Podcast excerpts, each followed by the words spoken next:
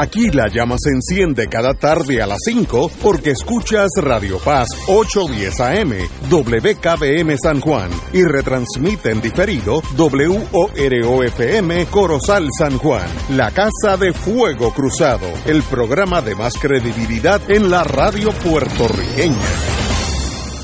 Esta emisora y sus anunciantes no se solidarizan necesariamente con las expresiones que escucharán en el siguiente programa. Son las 5 de la tarde, hora de escuchar Fuego Cruzado, el programa de más credibilidad en la radio puertorriqueña, en las voces de Ignacio Rivera y sus panelistas invitados con su discusión política dinámica e incisiva de los acontecimientos más importantes del momento. Fuego Cruzado comienza ahora.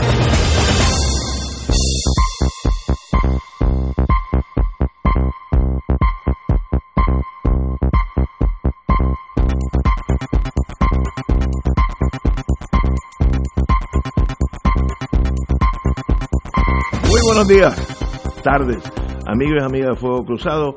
Hoy es 27 de febrero del año The Year of Our Lord 2020, así que para mezclar los muchachos que se nos último- confundan. el Estamos aquí. día del mes. Estamos, oye, tenemos a febrero. Este año es bisiesto, tiene 29 días. 29. Es más Pues larguito. el, el antepenúltimo. Sí, sí, así que... Pero ¿Cierto, estamos- eh? Eh, nosotros, hoy yo salí el viejo San Juan con un amigo y la temperatura estaba perfecta. Estos son los mejores meses en torno a temperatura. El sol perfecto, no muy caliente, es perfecto. Si estuviéramos así todo el año, la población de Puerto Rico sería 5 millones de habitantes. pero, Y la gente queriendo venir a Puerto Sí. Rico a vivir, crecería. pero agosto y septiembre le suman la manigueta. Así que, eh, antes que todo, a las 6 habíamos prometido eh, que el compañero Batia iba a estar aquí con nosotros, tuvo un incidente que está ahora mismo en Mayagüez, me va a indicar en el día de hoy o mañana cuándo viene la semana que viene, pero dijo que sin falta estar aquí. El, el propósito de Fuego Cruzado es a todos los candidatos importantes a la gobernación y las otras ramas, tenerlos todos de todos los partidos para que se expresen libremente. No es un, no es un tribunal acusatorio, más bien una conferencia entre amigos y amigos o amigas, si son eh, también invité a la señora gobernadora que estén aquí y expresen y que expresen su parecer sobre todos los problemas que tenemos, que me, me han dicho algunos de ustedes que tenemos uno que otro problema en Puerto Rico, para que en noviembre ustedes elijan el que ustedes deseen. Como, como yo soy del viejo San Juan, tengo dos gatos, gatas, oriundas del viejo San Juan, preciosas, inteligentísimas, así que yo me puedo decir que yo soy sanjuanero de verdad. Hoy un artículo del amigo Ángel Collado Schwartz, que es importantísimo, cosas que uno, aunque está aquí, no se entera. Voy a leerlo. El pasado 1 de julio del 2019, el gobernador Rosselló firmó la ley 60, aprobada por la legislatura de Puerto Rico, cito, que elimina la exención contributiva de las propiedades del Viejo San Juan, joya del patrimonio nacional y principal atractivo turístico. ¿Cómo se puede fraguar con tanto sigilo la aprobación de una nueva ley si sin un proceso de evaluación y discusión pública sobre conse- sus consecuencias? Excelente. ¿Dónde estaban los legisladores de minoría y la administración y los legisladores de la, de la ciudad capital? Esto pasó como un torpedo por debajo del agua, nadie se dio cuenta eh, y, y sencillamente tiene unas consecuencias eh, muy severas. Ahorita voy a decir por qué. Eliminar las exenciones promueve la fuga de propietarios y residentes del Viejo San Juan hacia otras zonas más accesibles, menos costosas y sin complicaciones. El aumento inminente del alquiler provocará el desplazamiento de inquilinos a otras zonas más económicas. Eso es, it is what it is. Miren, yo he tenido oficina en el San Juan 25 años. Todo en el Viejo San Juan es más costoso. Si usted va a poner una puerta, una puerta, pues el ebanista eh, o el técnico tiene que venir y ahí mismo empiezan los problemas. En cuanto llega pues, a, a San Juan, a la calle Tetuán, Ahí mismo la policía del municipio que se especializa en causarle problemas a los parroquianos, eh, le dan un ticket, no lo dejan estacionar, entonces tiene que estacionar allá en, Doña Fela, etcétera, con todo y puerta, y venir, en otras palabras, él me hubiera costado, me hubiera cobrado 60 pesos por instalarme la puerta, pero me va a cobrar 200 porque así es el problema. Yo tenía ya unos, o tengo, unos plomeros que son del viejo San Juan, porque no hay plomero que se asoma a traer su equipo, etcétera, al viejo San Juan, porque primero tienen que entrarse a puño con la Guardia Municipal, que no lo dejan entrar, etcétera, etcétera. Los restaurantes para descargar es un problema, eso no ha cambiado nada en 100 años. Por tanto, operar un negocio, una residencia, lo que usted diga, en el viejo San Juan, tan bonita que es, es más costosa que si lo hace que si lo hace en Puerta Tierra donde yo vivo que si lo hace en Capetillo donde usted quiera es mucho más simple porque la gente entra y sale y, nadie le, pone atención. Por tanto yo creo que el gobierno ya sea exención contributiva como dice el señor el doctor Collado, Collado Schwartz, o algún otro alguna otra forma de fomentar que uno se chupe los limones de que todo es más caro pero la misma vez tengo un aliciente para quedarse allí. Si no, va a pasar lo que él está diciendo. Una emigración de negocios y sencillamente pues haremos de esos muertos, como en parte es el condado en este momento. En este momento hay montones de oficinas, ex negocios cerrados. Vamos a, matar a, al viejo San Juan. Yo no culpo, eh, yo culpo, mejor dicho, a aquellos que no se opusieron. Yo me enteré de esta ley 60 del 2019, hoy por el artículo de, Collado Schwartz, yo no sabía que esto había pasado.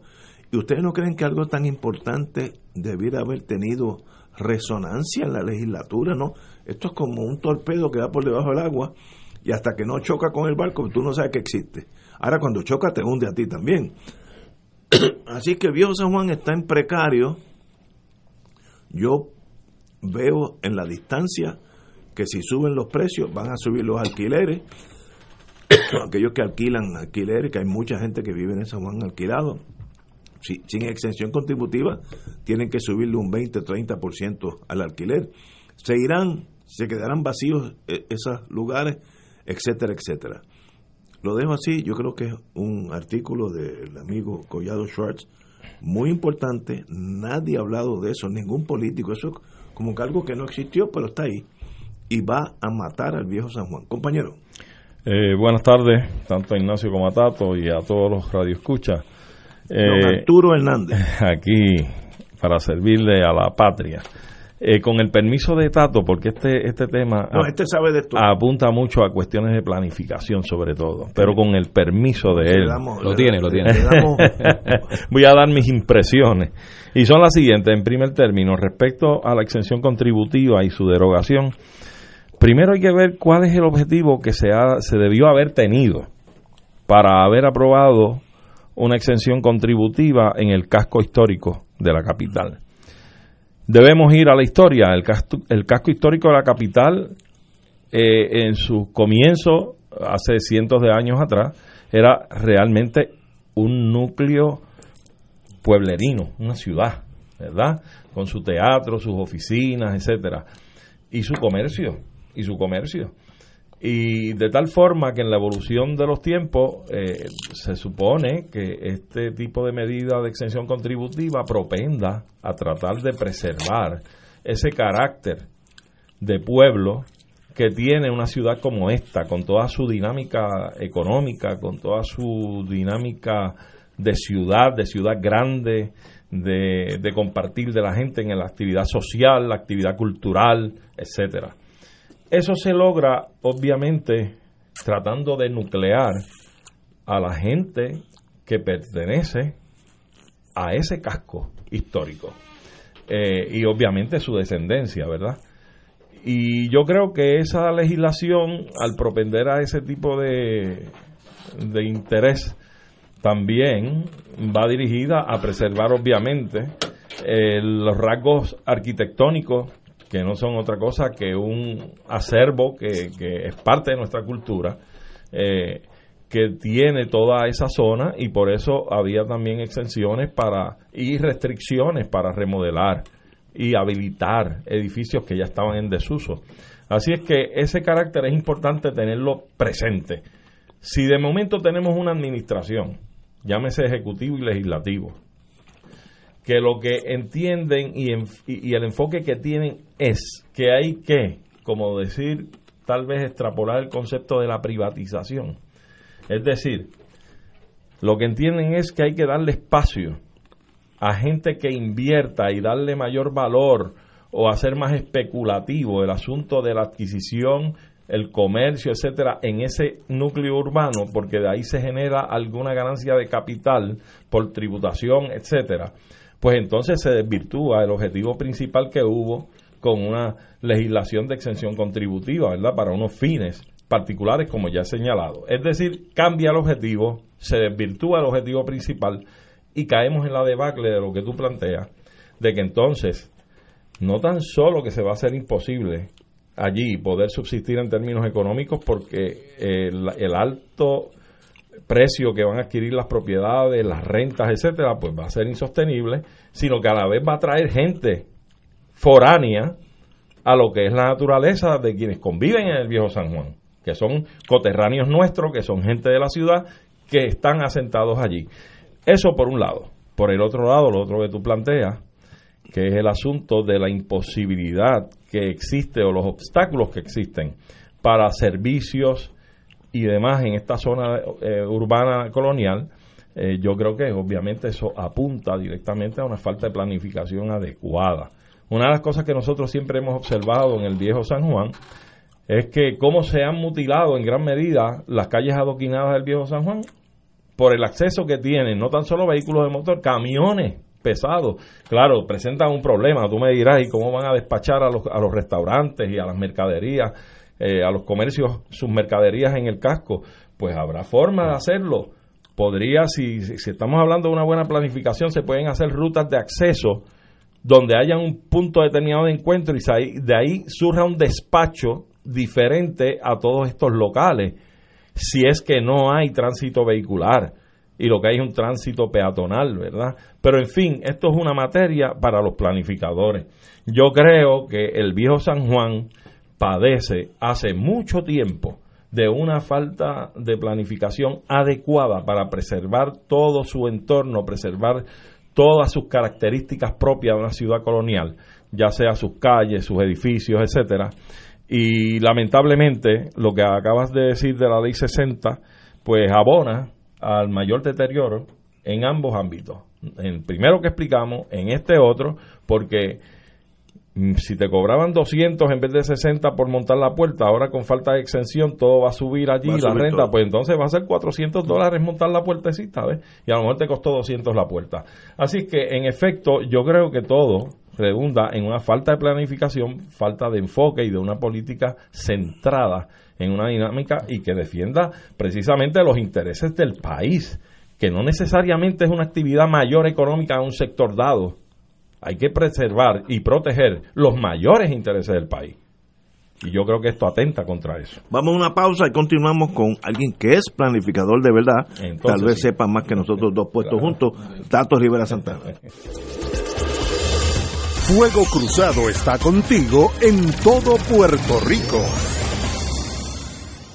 Se acerca la temporada de pago de contribución sobre ingresos, el famoso Tax Season. En RJBB and Associates te asesoramos para que al crear tu cuenta IRA tengas la mejor IRA del mercado. Así obtendrás la deducción contributiva que te permite la ley con el instrumento financiero de mejor rendimiento del mercado con garantía de principal. No lo dejes para el 15 de abril. Llámanos para cita y orientación al 787-691-2899 o al 505 1891 proveyendo tranquilidad, transfiriendo tu riesgo.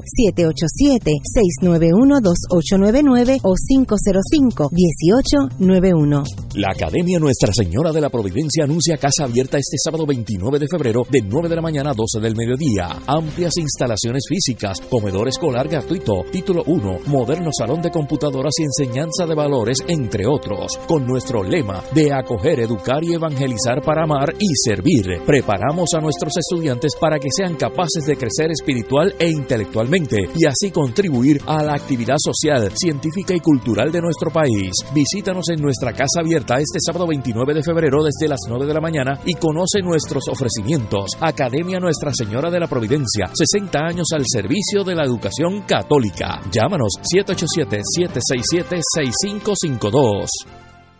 Hoy más que nunca, Puerto Rico necesita el cooperativismo para juntos salir adelante como pueblo. Conoce cómo podemos hacerlo. Sintoniza Cooperativismo por Puerto Rico, el programa radial de la Liga de Cooperativas. Todos los martes a las 4 de la tarde, por aquí, por Radio Paz 810 AM. El Centro de Evangelización y Catequesis de la Vicaría de Carolina les invita a su retiro de cuaresma auspiciado por Unidos contra el Hambre, con los recursos Diácono José Jaramillo y Diácono Richie López. Retiro cuaresmal sábado 7 de marzo, 1 de la tarde. Centro de Evangelización y Catequesis, Arriba Heights, Carolina. Información y registro 300-4959-276-1413. Y ahora continúa Fuego Cruzado.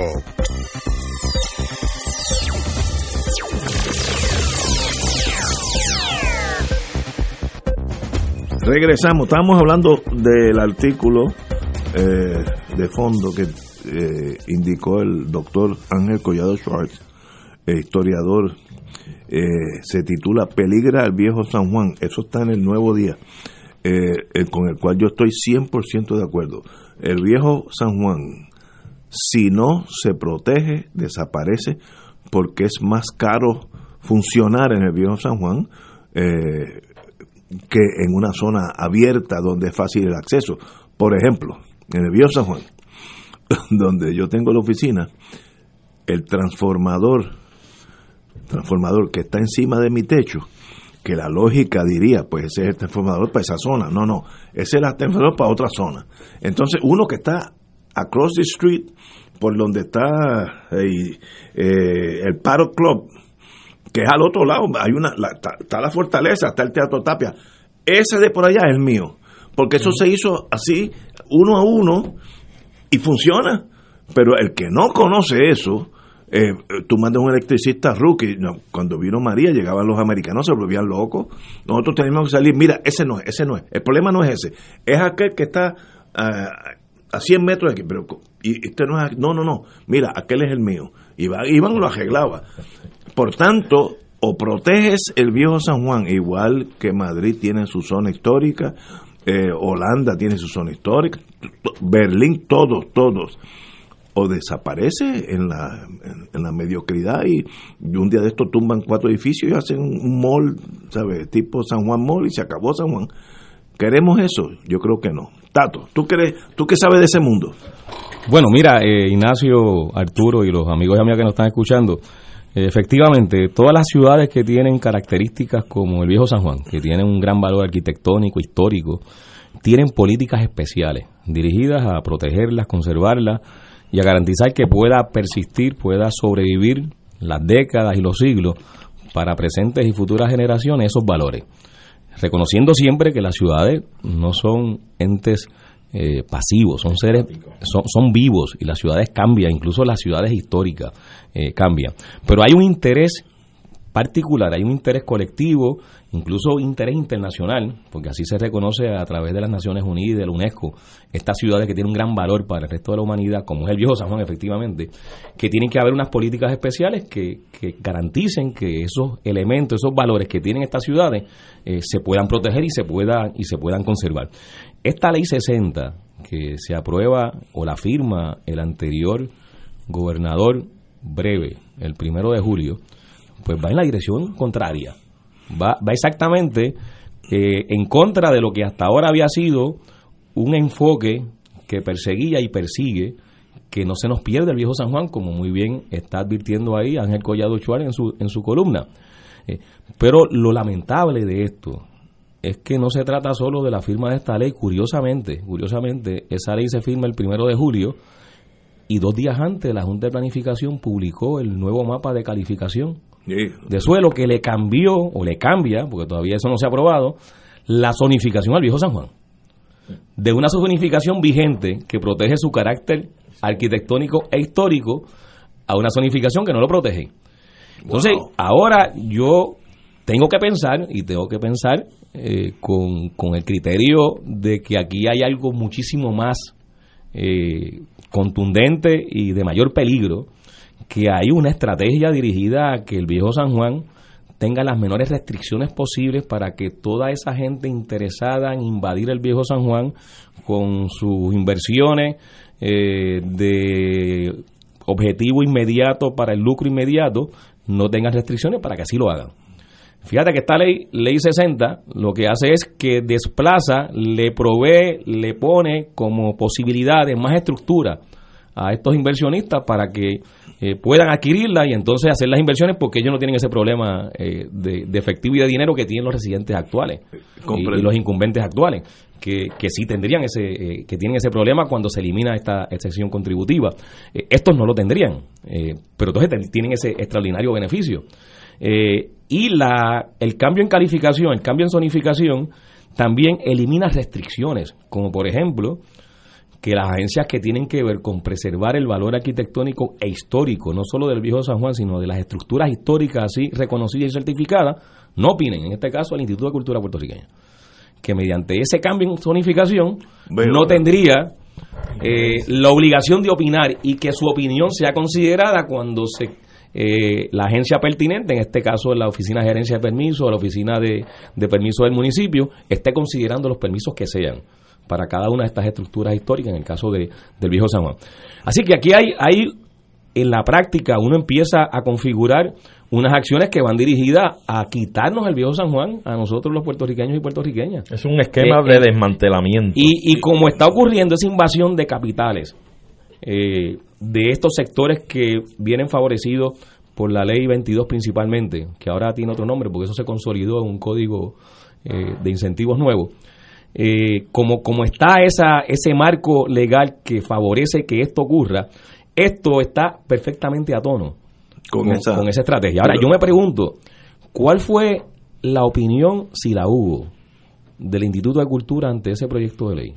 ¿Cuál fue la opinión, si la hubo, de la compañía de turismo? Me parece a mí que ambas agencias eh, tienen que haber eh, sometido opinión sobre eso y tienen que haber sido, ah, sometido opinión oponiéndose eh, precisamente al alcance y a las consecuencias de, este, de la firma de esta 60. Pero es que yo no oí nada. Y, yo me entero de esto hoy y nosotros estamos en la radio y leemos todos los periódicos todos los días por la radio. Hoy me entero por Collado Schwartz. ¿Y usted se enteró de alguna consulta a los residentes nunca, y vista pública, ni, ni, probablemente y yo estoy allí, yo estoy nervioso. Nadie participó de vista pública porque las vistas no se convocaron y si se convocaron, no se convocaron como se debieran convocar. Es el mismo procedimiento que se ha estado utilizando para otras medidas legislativas eh, que se han aprobado y otras se han detenido afortunadamente porque nos hemos dado cuenta de unos sectores en el país, hemos hecho la denuncia, como fue el caso del mapa de calificación de la Junta de Planificación, que convocó las vistas públicas durante el periodo en que el país estaba en la calle protestando contra Ricardo Rosselló y exigiendo su renuncia. Se robaron la segunda base. En hicieron la vista pública del 25 de julio al 28 o, al, o, los primeros días de agosto. Eh, en ese mismo periodo, no la suspendieron, no la, la hicieron. Y entonces uno ve este procedimiento también con otros proyectos legislativos donde se somete el proyecto y eso no se convocan vistas públicas. De hecho, hoy se está discutiendo en la opinión pública el tema del Código Civil. Eh, un código de casi 600 páginas no ha ido a vista pública eh, y lo piensan considerar y aprobar. O sea, esto es pues entonces, esto es un procedimiento que es la némesis, es exactamente lo contrario a lo que debe ser el funcionamiento democrático del país. Yo, te, yo tuve un profesor, Alejo de Cervera, español, mm. que decía, a veces las cosas son tan sencillas que solamente los abogados se equivocan. Eso se me quedó en la mente y después de cuarenta y pico de años de abogado tenía razón. La pregunta aquí, si yo fuera gobernador, en este caso gobernadora, es, ¿queremos proteger el viejo San Juan como un hito histórico que a su vez la industria del turismo redunda. Eh, hoy había un montón de barcos en el Río San Juan y los americanos tomando fotos a diestra y siniestra. Queremos proteger eso. o no. Una vez que tú decides eso, el gesto es un llame. Si la contestación es no, ah, pues arrasa con todo y haces un San Juan Mall. Pero no, no, O no, hay que protegerlo, como lo protege Holanda, Francia, Alemania. eh, todos los países civilizados tienen un área, que es usualmente el área histórica, que la protegen con celo. Aquí no, aquí es- Tiene que Pero haber más esa voluntad. Tiene pero, esa voluntad. Esa voluntad. Pero eso es en términos institucionales de, de jerarquías. Pero más sencillo todavía, si la respuesta fuera que no, como tú dices, de no protegerlo, pues sí, hay que tirarse a la calle, Ah, como pasó con el gobernador saliente, Sí, hay que sí, sí. tirarse a la calle para proteger el viejo San Juan y no Oye, dejar que nos los quiten. Y como me acaba de escribir un querido amigo, eh, es- esto es parte de ese proceso que se sigue fomentando de sustitución de población, Claro. lo que llaman en inglés gentrification, gentrification. que, sí. que ha ocurrido en el viejo San Juan anteriormente, pero que ahora con este tipo de, de medidas, pues se pone el pie en el acelerador. Eh, tú mencionabas la- las, las circunstancias, las dificultades que tiene quien, tiene una, una oficina en el, en el viejo San Juan. Yo las vivo. Pues ahora no tiene la exención contributiva para No, por eso para me sube el costo de esa sube el costo operación. de la operación. Claro. Y tú probablemente tienes que considerar mudar la oficina del viejo Sí, San Juan. sí. ¿Y va a venir quién? El que tiene el dinero. Eh, sí, lo, lo de la ley esa, la que sea, ley lo de la- 22 o lo de la- 20. Lo de la ley 20. Y lo mismo va a ocurrir con los, con los residentes. Los residentes que ya están, de hecho, algunos eh, emigrando porque toda esta invasión de los Airbnb, los alquileres a corto plazo, También le hacen daño. que por cierto, en el viejo San Juan, el último estudio que se hizo y que se publicó en la prensa, era donde había más incidencia de este tipo de, de, de Sí, alquiler. sí. En el viejo San Juan, en Vieques, en, los en los Porque en es bonito, polos turísticos, claro. al turista le gusta, porque- claro, claro. Por eso es que tiene que tener control. O sea, eh, el principio aquí, y tú lo, tú lo mencionas, Ignacio, al principio, el principio aquí es que si tú no tienes voluntad y fuerza para controlar las fuerzas del mercado, las fuerzas del mercado deciden. Sí, y las fuerzas del mercado no es otra cosa que el que tiene el capital, el que tiene el dinero, el que tiene los millones para decidir sobre lo que se va a hacer. Y va a ocurrir lo que ellos decidan. Y eso es lo que precisamente tiene que evitar una política pública, lo que tiene que evitar un gobierno que sea representativo de- de- del país, de la política pública. Que, que el país quiere, que el, que el país reclama que se, que se aplique. Aquí nadie quiere que el viejo San Juan deje de ser lo que, lo que, nadie. lo que es. A- hasta el, el- la, la composición del viejo San Juan prácticamente se ha convertido en el segundo himno de Puerto Rico de las canciones que, que más escuchamos, que más nos conmueve cuando estamos fuera de Puerto Rico y la escuchamos en lugar eh, en que estemos fuera de- del país. O sea, Pero- hay, hay una serie de elementos además eh, emocionales, eh, de, de corazón, de sentimiento, que se ponen en riesgo cuando se adoptan este tipo de, de medidas legislativas Pero- que van en la dirección exactamente contraria a lo que es y ha sido el, el interés de todos nosotros como país y como sociedad de proteger lo que nos enorgullece, lo que es nuestro, lo que nos permite identificarnos de con nuestro entorno no solo natural, sino con el entorno construido, con el entorno arquitectónico que, que es parte de nuestra historia. Esto, esto nos lleva a concluir algo brevemente, Ignacio. Las personas que han estado rigiendo la cosa pública en Puerto Rico definitivamente no nos representan bajo ningún concepto. Esto- absolutamente. Vamos a una pausa y regresamos con este tema por un poquito de más tiempo. Vamos a una pausa.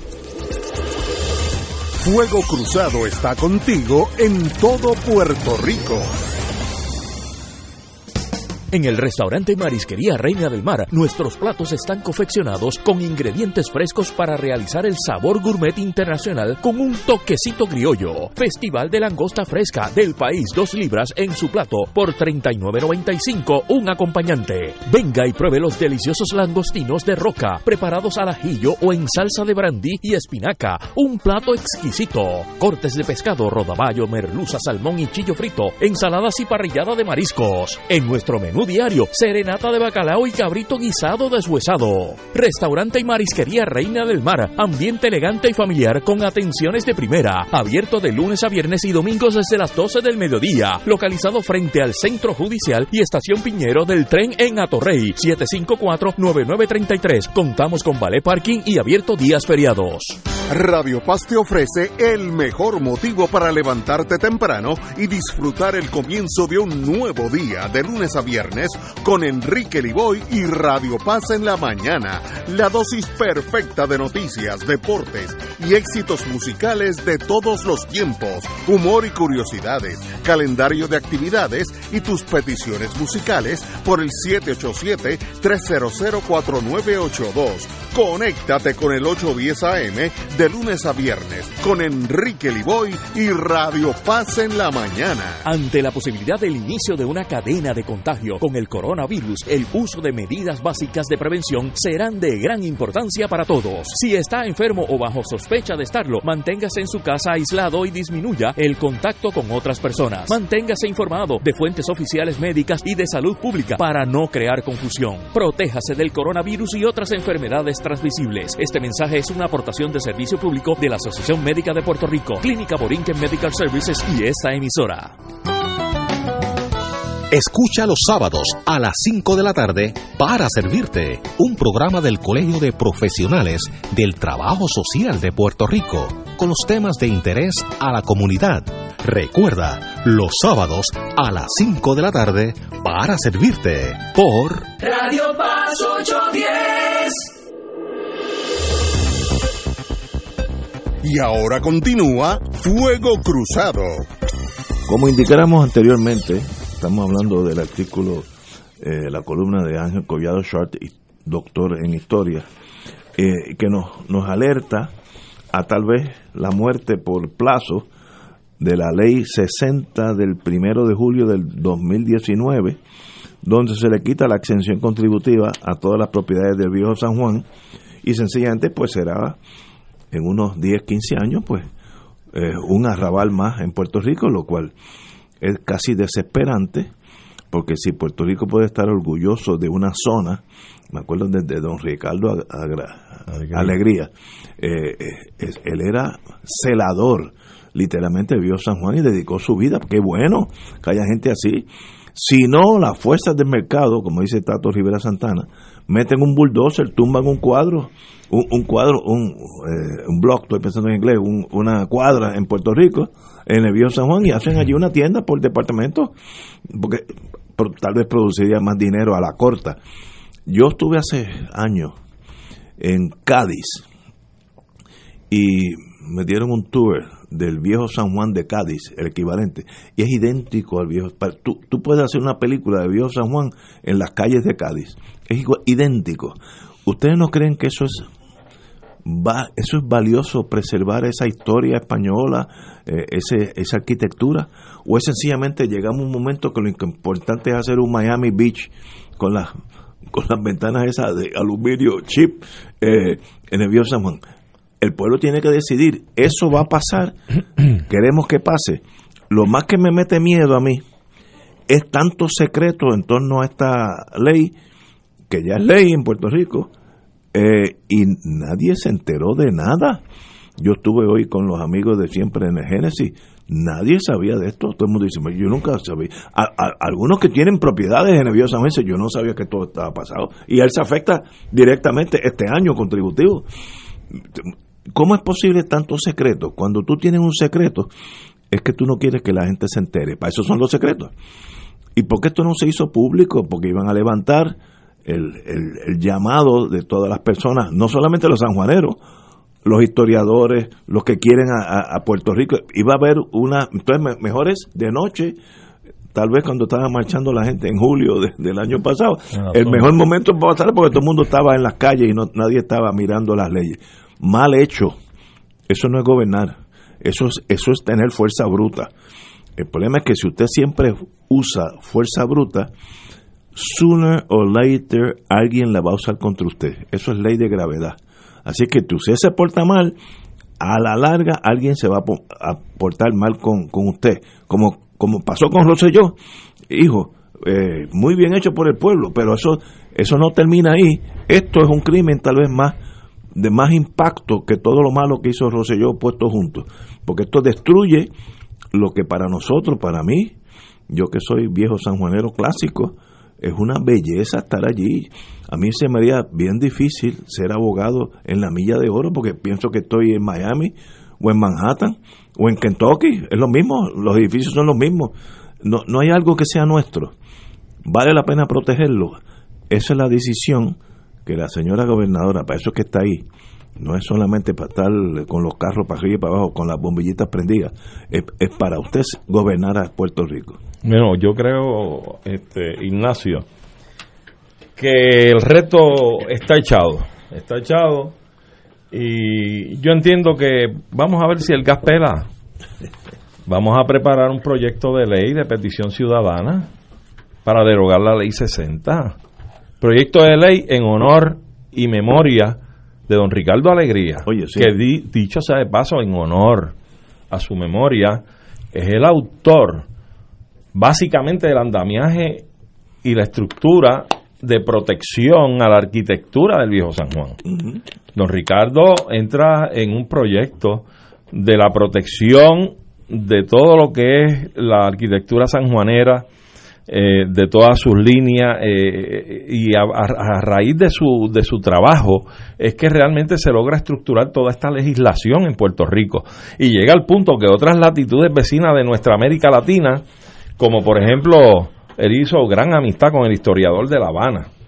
Y el historiador de La Habana, re- precisamente de esa amistad con don Ricardo y de la experiencia del trabajo de don Ricardo en San Juan, adopta modelos similares para estructurar la rehabilitación de La Habana en Cuba.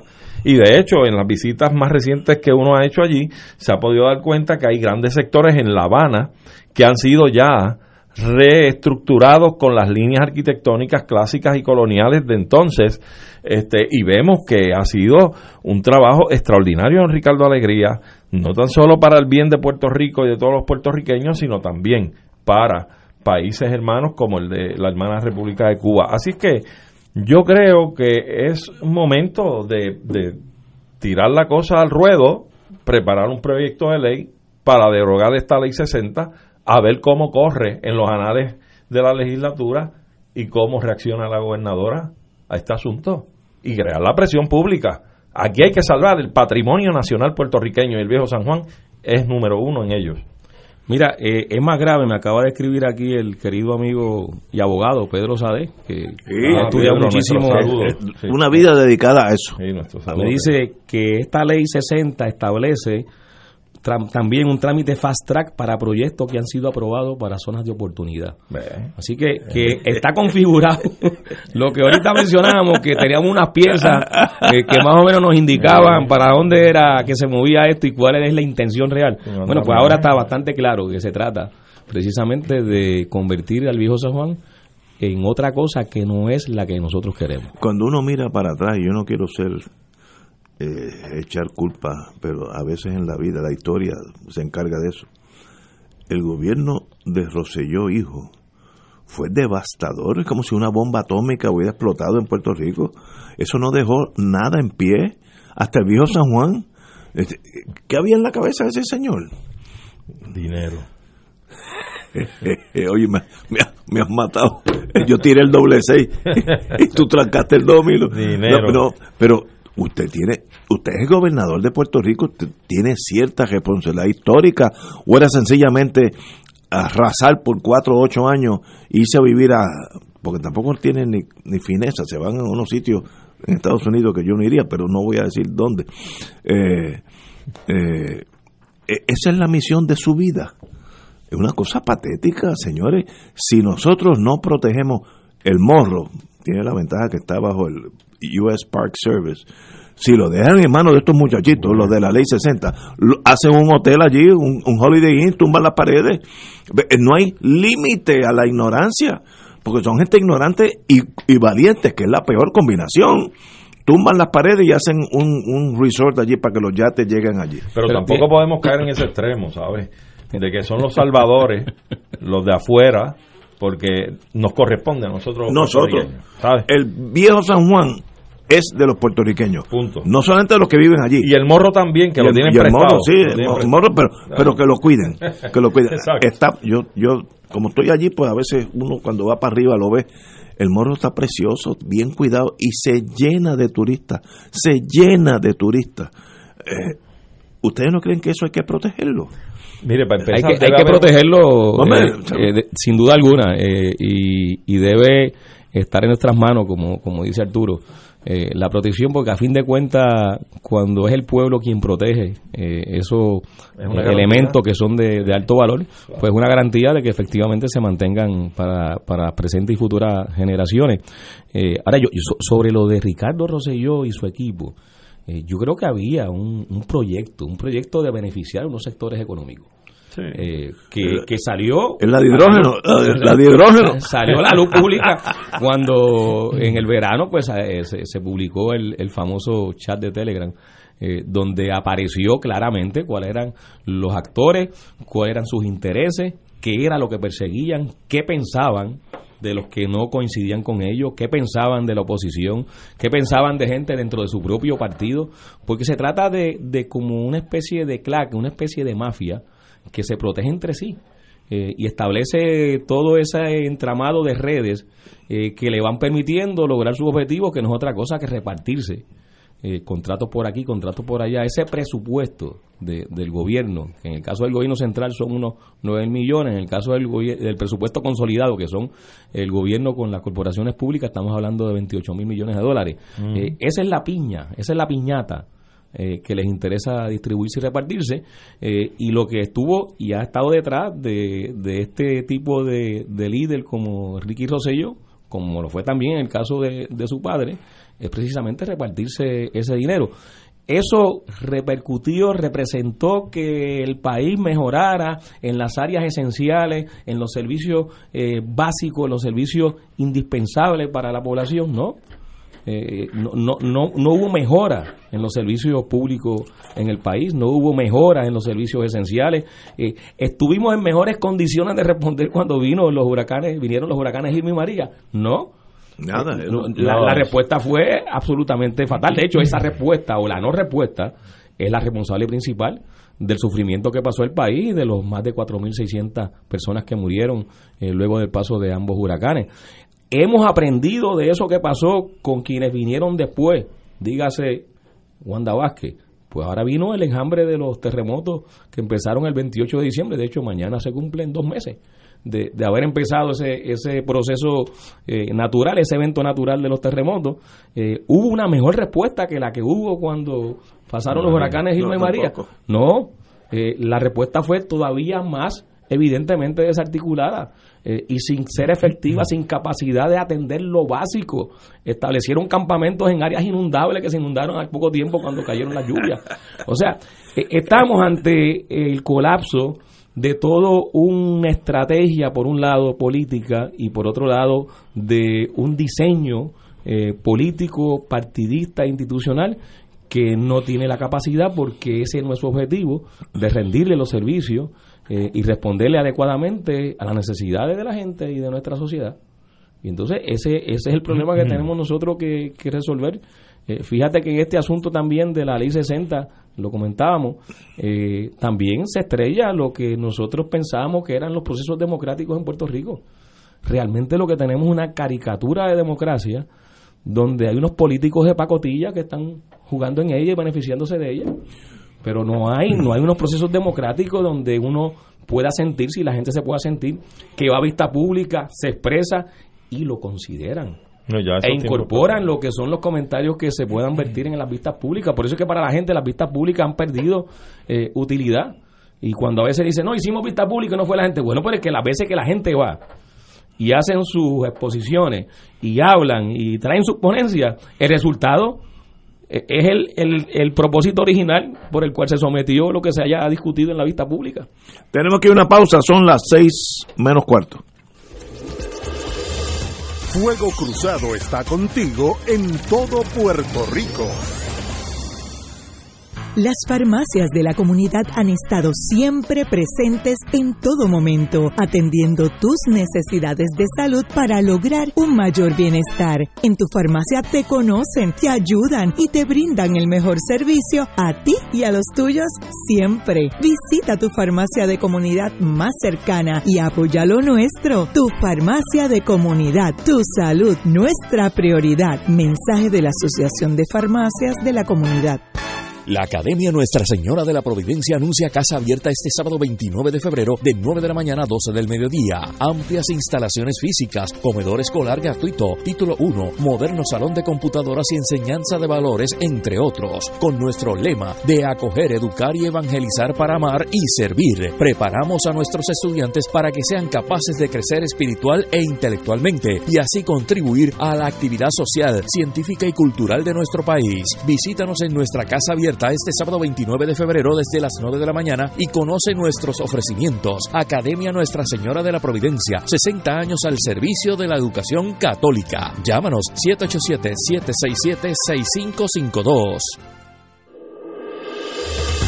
Fuego Cruzado, el programa de más credibilidad en la radio puertorriqueña, es ahora la tribuna abierta de análisis noticioso, con diversas perspectivas que exploran el trasfondo de lo que acontece a diario y cómo nos afecta. Escucha Ignacio Rivera y sus panelistas invitados de lunes a viernes en Fuego Cruzado en transmisión diferida a las 10 de la noche por Oro 92.5 FM. Cada sábado de 9 a 11 de la mañana tendrás un encuentro con De Frente con la Verdad, donde se discuten asuntos que tocan de cerca la actualidad en todas sus perspectivas, las historias que afectan a tu diario vivir, estos y otros temas analizados desde el punto de vista evangélico. De Frente con la Verdad, todos los sábados de 9 a 11 de la mañana por Radio Paz 810. Y ahora continúa Fuego Cruzado.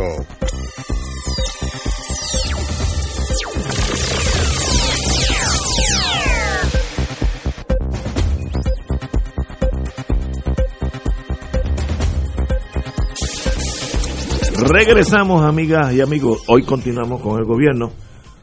El Departamento de Justicia no desea entregar informe alguno sobre el famoso almacén de Ponce y pide reconsideración.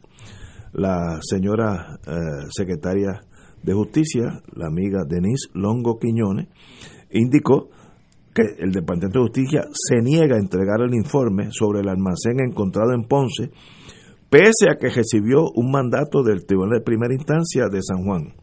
Precisamente tras la, la orden del el foro legal, eh, Justicia presentó en la tarde de hoy una moción de reconsideración y de relevo de orden.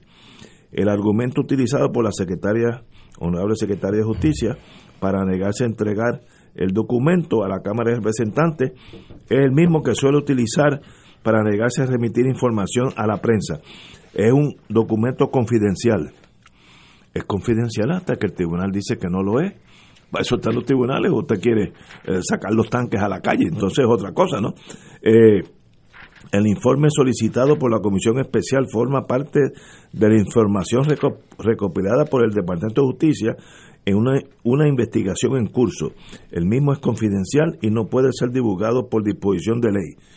Usted no lo está poniendo en el vocero, usted se lo está dando a la Cámara de Representantes por una orden del tribunal, o es que sencillamente somos enemigos unos y otros. Eh, de verdad que investigar tanto sobre la negligencia del almacén secreto que si no es porque el pueblo el pueblo lo descubre todavía estaría eso allí cejado. Eh, ¿qué tanto hay que investigar? la señora secretaria de justicia dijo que eso tomaría de dos a tres años. Eso lo dijo ella así que yo no me lo estoy inventando. De verdad mire la investigación de Watergate que era un poco más compleja que ese almacén tomó menos tiempo tomó menos de un año. O, es que no queremos que se sepa si es que hay mano criminal en este sentido, o entraron 100 unidades de X cosas y allí quedaban 57, quiere decir que alguien se tumbó 43. Eso es lo que se está protegiendo por las elecciones que vienen en noviembre y todo el mundo quiere que no, no haya disturbios en el agua para que los marinos no, no se mareen. Ese es el rol del, del fiscal del, del, Estado, que es la secretaria de Justicia, ¿no? Usted es secretaria de Justicia y todos nosotros dependemos de que usted haga a cumplir la ley. Si no, pues mire, es fácil. Todo el mundo con un cañón, un M16 arriba, como en algunos países, Somalia es uno donde todo el mundo tiene que valerse por sí solo. En, en México hay unas provincias al norte que sencillamente la ley de revólver vamos a llegar a eso. o, dependemos, podemos confiar en el Departamento de Justicia. ¿Qué hay de secreto en decir quién tenía jurisdicción y quién fue negligente en esto? Eso, mire, usted me da a mí dos semanas y yo llego, ya, ya yo lo hubiera hecho, solito, no necesito más nadie.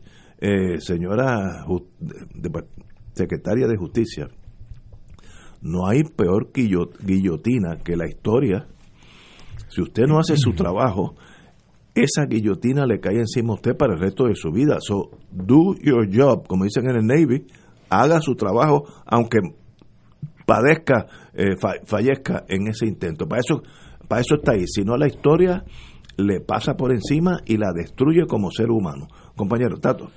Mira, yo, yo eh, opino y pienso sobre este caso cuando uno lo mira en el contexto de otros que han ocurrido en los pasados años, eh, tiene que concluir que una de las características que ha dominado esta administración ha sido el, secretismo eh, y una alergia eh, extraordinaria a darle información que es pública, información pública. Y entonces hay casi un peregrinaje a los tribunales en Puerto Rico de distintas entidades, este, espacios abiertos, el Centro de Periodismo Investigativo, solicitando información pública porque las agencias del gobierno no la quieren brindar. Eh, y no solo se trata de las agencias del gobierno de Puerto Rico, dicho sea de paso, eh, en el caso de la Junta de Control Fiscal tenemos el mismo comportamiento. Eh, no quieren dar la información, eh, se amparan en que se trata de, en el caso de la Junta de Control Fiscal, que están eh, llevando a cabo negociaciones privadas con bonistas, etcétera, pero terminan las negociaciones y tampoco publican la información, incluso información que tiene que ver con los miembros de la Junta de Control Fiscal también se han negado a, a publicarla. así que lo que ha caracterizado no solo esta administración de gobierno, sino a la propia Junta de Control Fiscal, es una actitud de desprecio a la opinión pública, de desprecio a la verdad, de no brindar la información que deben brindar. Y eso en última instancia, nuevamente, lo que refleja es una contradicción enorme con lo que debe caracterizar instituciones democráticas que tienen que basarse en la confianza de la gente, en las mismas, sobre la base de qué? Sobre la base de la información que pueda obtener la, gente y la ciudadanía, que le permitan tener esa confianza, que le permitan evaluar la información, que le puedan permitir discernir de esa información para poder opinar, para poder interpretar lo que está contenida en esa información. Pero hay toda una intención de que eso no ocurra, hay toda una intención de ocultar la información, hay toda una intención de evitar que la información salga. Y uno tiene que llegar a la conclusión, y tú te hacías la pregunta un poco retórica, Ignacio, que efectivamente le tienes miedo a la verdad. le tienes miedo a la verdad, porque la verdad en este caso los desenmascara y saca a relucir los manejos equivocados, los manejos incluso ilegales, los manejos turbios, los contubernios que se generan en toda esta serie de, trámites y de negociaciones y de procesos dentro de la agencia del gobierno por estas personas, por este tipo de, dirigentes o líderes en las agencias públicas eh, que dejan de servirle al país, que dejan de ser representantes del interés público, que dejan de cumplir con su deber ministerial y se convierten en los instrumentos de unos sectores particulares que se benefician económicamente y obtienen gran lucro de estas adversidades que nos pasan a nosotros como país. Me da, me da, uno se queda perplejo ante la nada, porque no, es que uno se esté quejando que el gobierno hizo tal no, es que no hace nada, es peor, la nada es el, el, el, efecto eh, reinante en estos, en estos años en Puerto Rico y eso es devastador. Compañero. Pues mira, este Ignacio y Tato, ante la descripción tan acertada que hace Tato de el proceder repetitivo del gobierno en términos de la secretividad que han establecido e instituido como administración pública, me hizo pensar, extrapolando así las figuras en, en la alegación del amparo a la quinta enmienda. Tengo derecho a guardar silencio lo primero que hay que establecer es que este es un asunto, el del almacén este en Ponce, que es de alto interés público. Aquí eh, la gente, el pueblo de Puerto Rico, los afectados directamente por la zozobra ocasionada por los movimientos telúricos en el suroeste y la falta de una reacción articulada por parte de las agencias que vienen llamadas al socorro de su ciudadanía, para eso son los gobiernos, provoca que ese hastío que tiene la gente, identifican dónde está este lugar, lo abren y se reparten los víveres y las cosas que hay allí que eran útiles todavía, porque muchas habían expirado.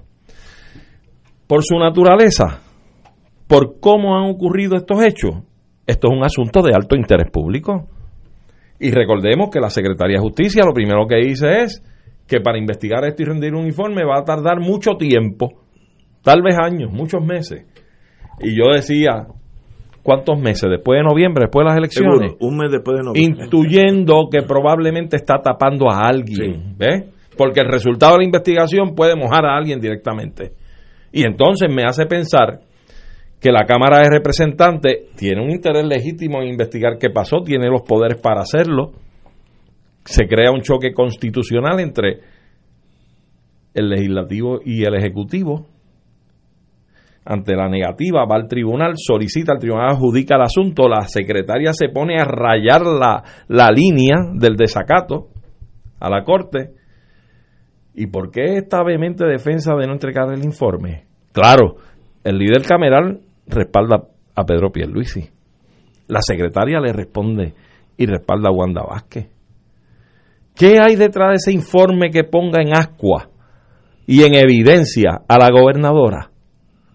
Si una de las grandes diferencias que hubo a principio del tema del almacén era que ella no sabía nada de la existencia del almacén.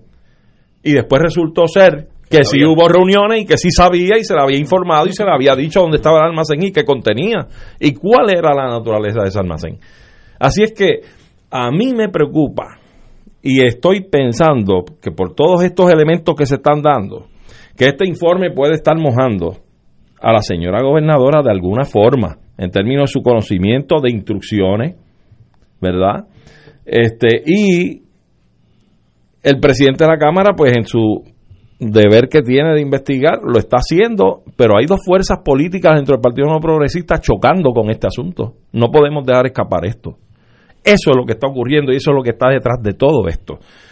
Evidentemente, lo que señala Ignacio de que aquí pueden haber habido traqueteo con las cosas que allí había, que haya, haya habido alguien que haya llegado allí a sustraer de estos equipos las cosas que habían allí para disponer de ellas, sacarle ventaja económica, sacarle ventaja política de proselitismo, etcétera, eso pudo haber pasado fácilmente. Basta con recordar lo que pasó después de María, inclusive en la Guardia Nacional, donde el ex alcalde de San Juan está imputado de haber hecho mal manejo de unos generadores eléctricos repartidos a personas que no les correspondía dársele. ¿eh? Que todavía no ha pasado nada con esto tampoco.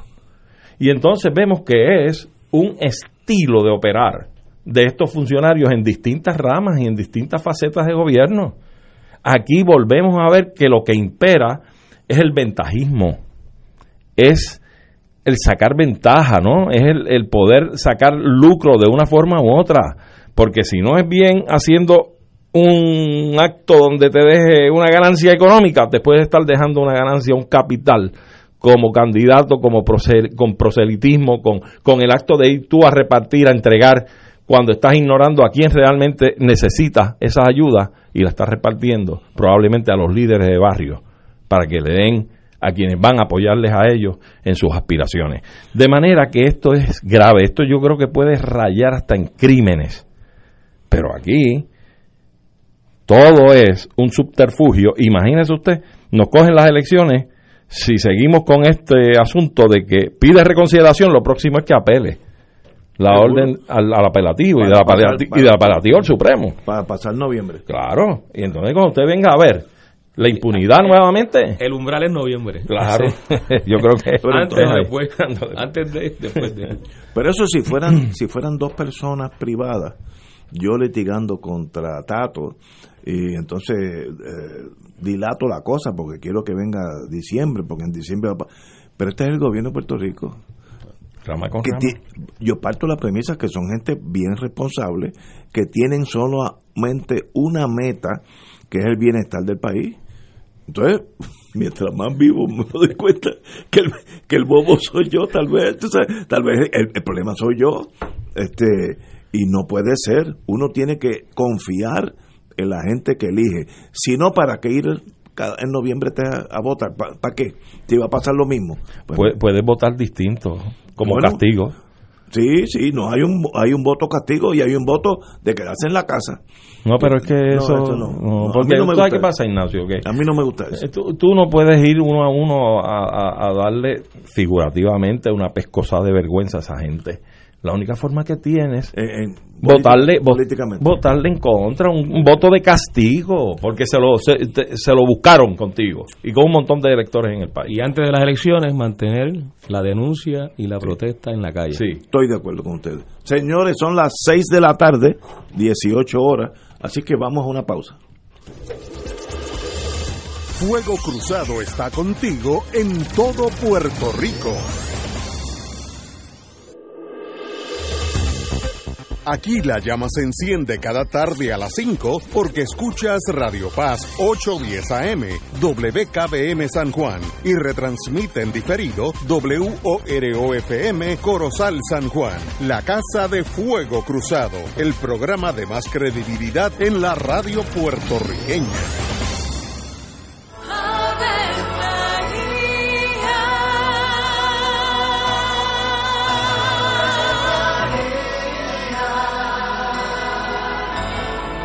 El ángel del Señor anunció a María. Y ella concibió por obra del Espíritu Santo. Dios te salve María, llena eres de gracia, el Señor es contigo. Bendita tú eres entre todas las mujeres, y bendito es el fruto de tu vientre Jesús. Santa María, Madre de Dios, ruega por nosotros pecadores, ahora y en la hora de nuestra muerte. Amén. He aquí la esclava del Señor. Hágase en mí según tu palabra. Dios te salve María, llena eres de gracia, el Señor es contigo. Bendita tú eres entre todas las mujeres, y bendito es el fruto de tu vientre Jesús. Santa María, Madre de Dios, ruega por nosotros pecadores, ahora y en la hora de nuestra muerte. Amén. Y el Verbo se hizo carne. Y habitó entre nosotros. Dios te salve María, llena eres de gracia, el Señor es contigo. Bendita tú eres entre todas las mujeres, y bendito es el fruto de tu vientre Jesús. Santa María, Madre de Dios, ruega por nosotros Ruega por nosotros, Santa Madre de Dios. Para que seamos dignos de alcanzar las promesas de nuestro Señor Jesucristo. Oremos. Derrama, Señor, tu gracia sobre nosotros, que por el anuncio del ángel hemos conocido la encarnación de tu Hijo, para que lleguemos por su pasión y su cruz a la gloria de la resurrección, por Jesucristo nuestro Señor. Amén. Gloria al Padre, al Hijo y al Espíritu Santo. Como era en un principio, ahora y siempre, por los siglos de los siglos. Amén. como parte de la conducta ética que debe regular lo que piensa, hace y dice cada rotario antes de actuar, este debe plantearse lo siguiente, ¿es la verdad? ¿Es equitativo para todos los interesados? ¿Crea buena voluntad y mejores amistades? ¿Es beneficioso para todos los interesados? Esta es la prueba cuádruple. Mensaje del Club Rotario de Río Piedras. Y ahora continúa Fuego Cruzado.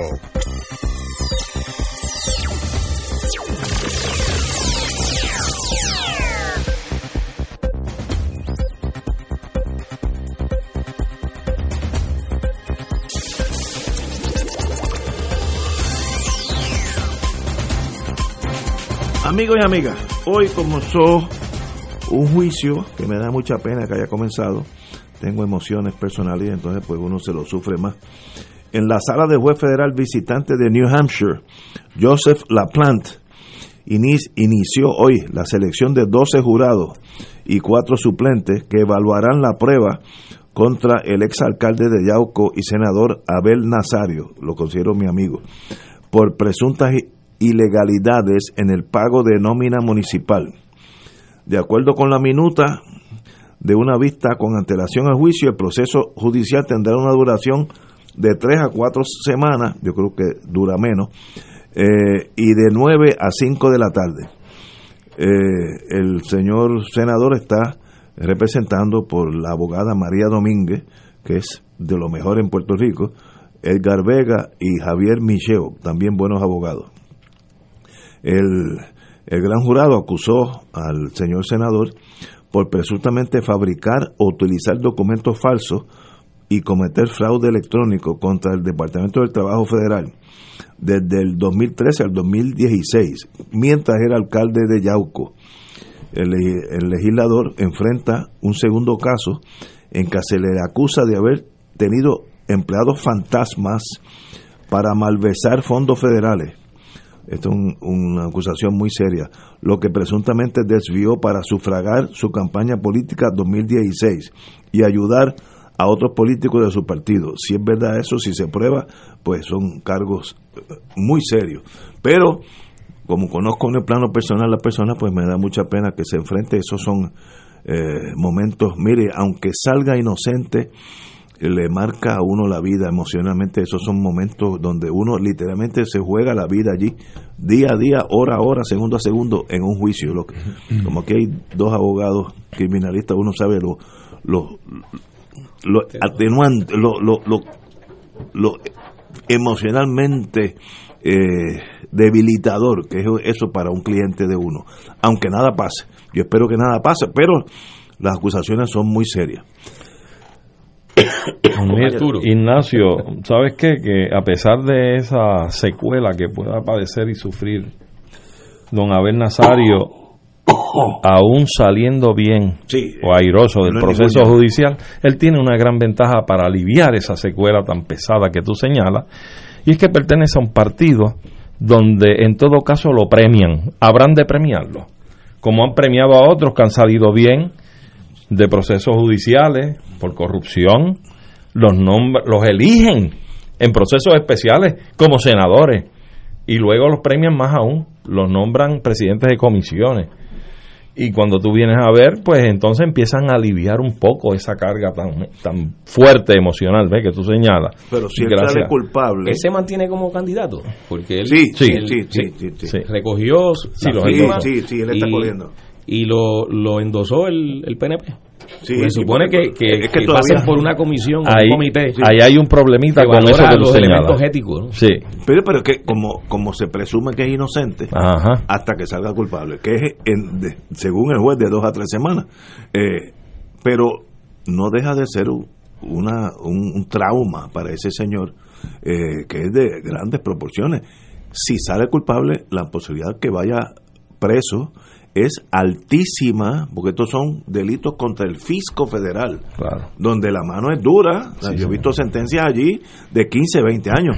Esto no pasaría en este caso, ¿no? Pero, pero digo, De que algo coge, coge algo. no, así que no.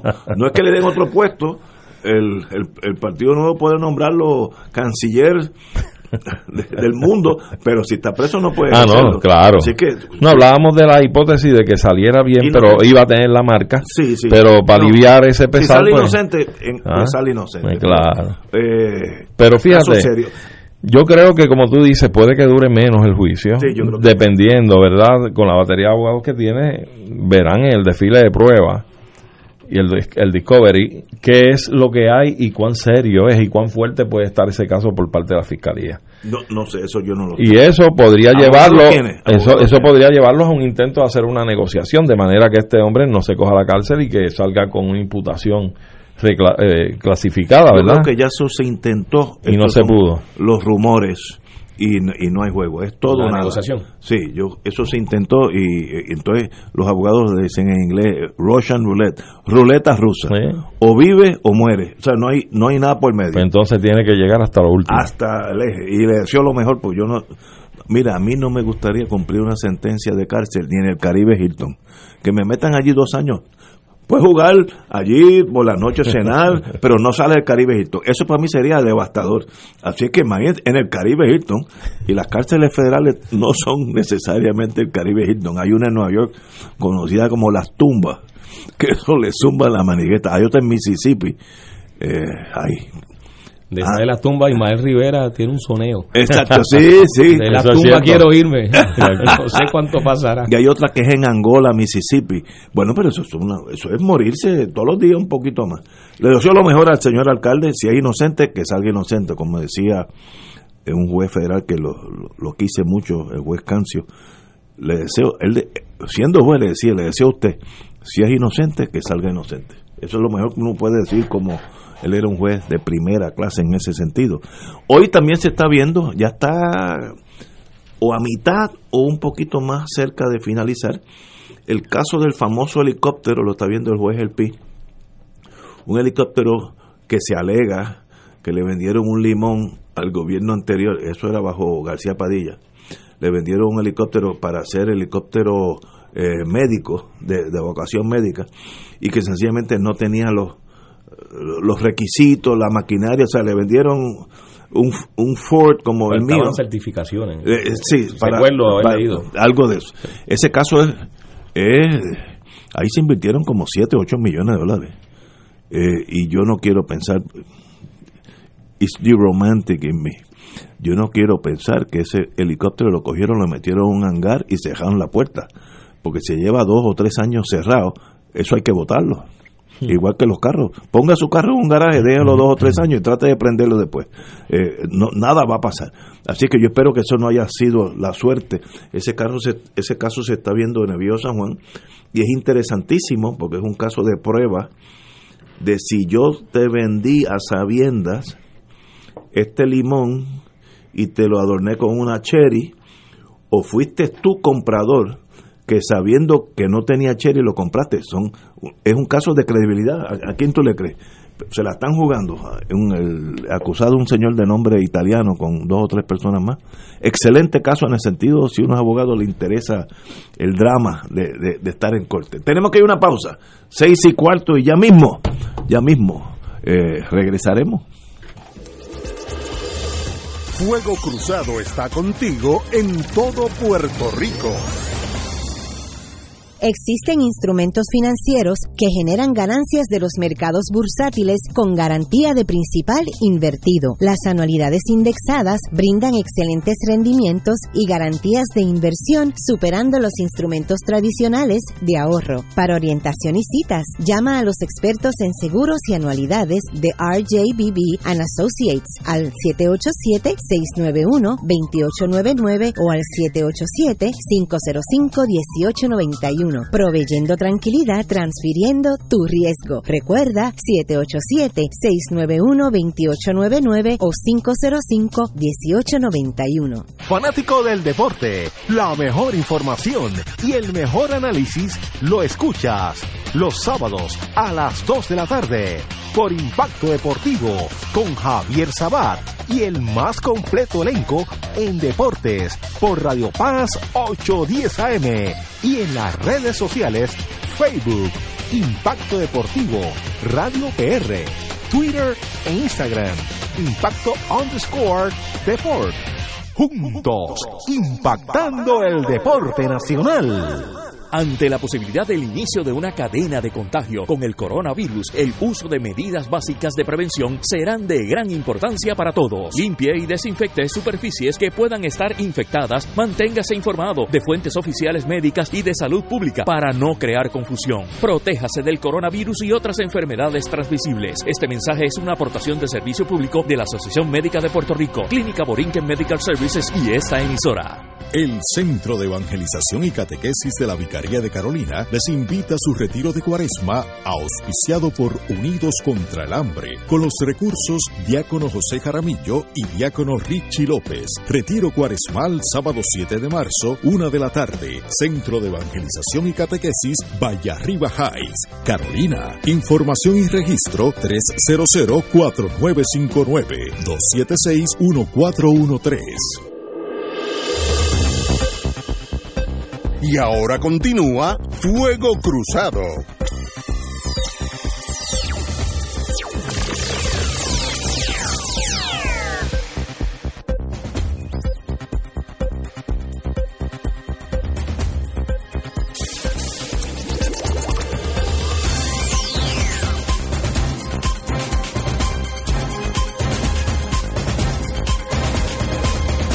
Back in the US of A, amigos y amigas. Eh, oye, los municipios se tienen que preparar para lo peor, por la ley 29. la señora gobernadora advierte fallo adverso en demanda incoada por la Junta de Supervisión Fiscal para eliminar el estatuto que exime a los pueblos de hacer algunas aportaciones al plan de pensiones, etcétera, etcétera. Esto es una de hidrógeno que está casi por detonar.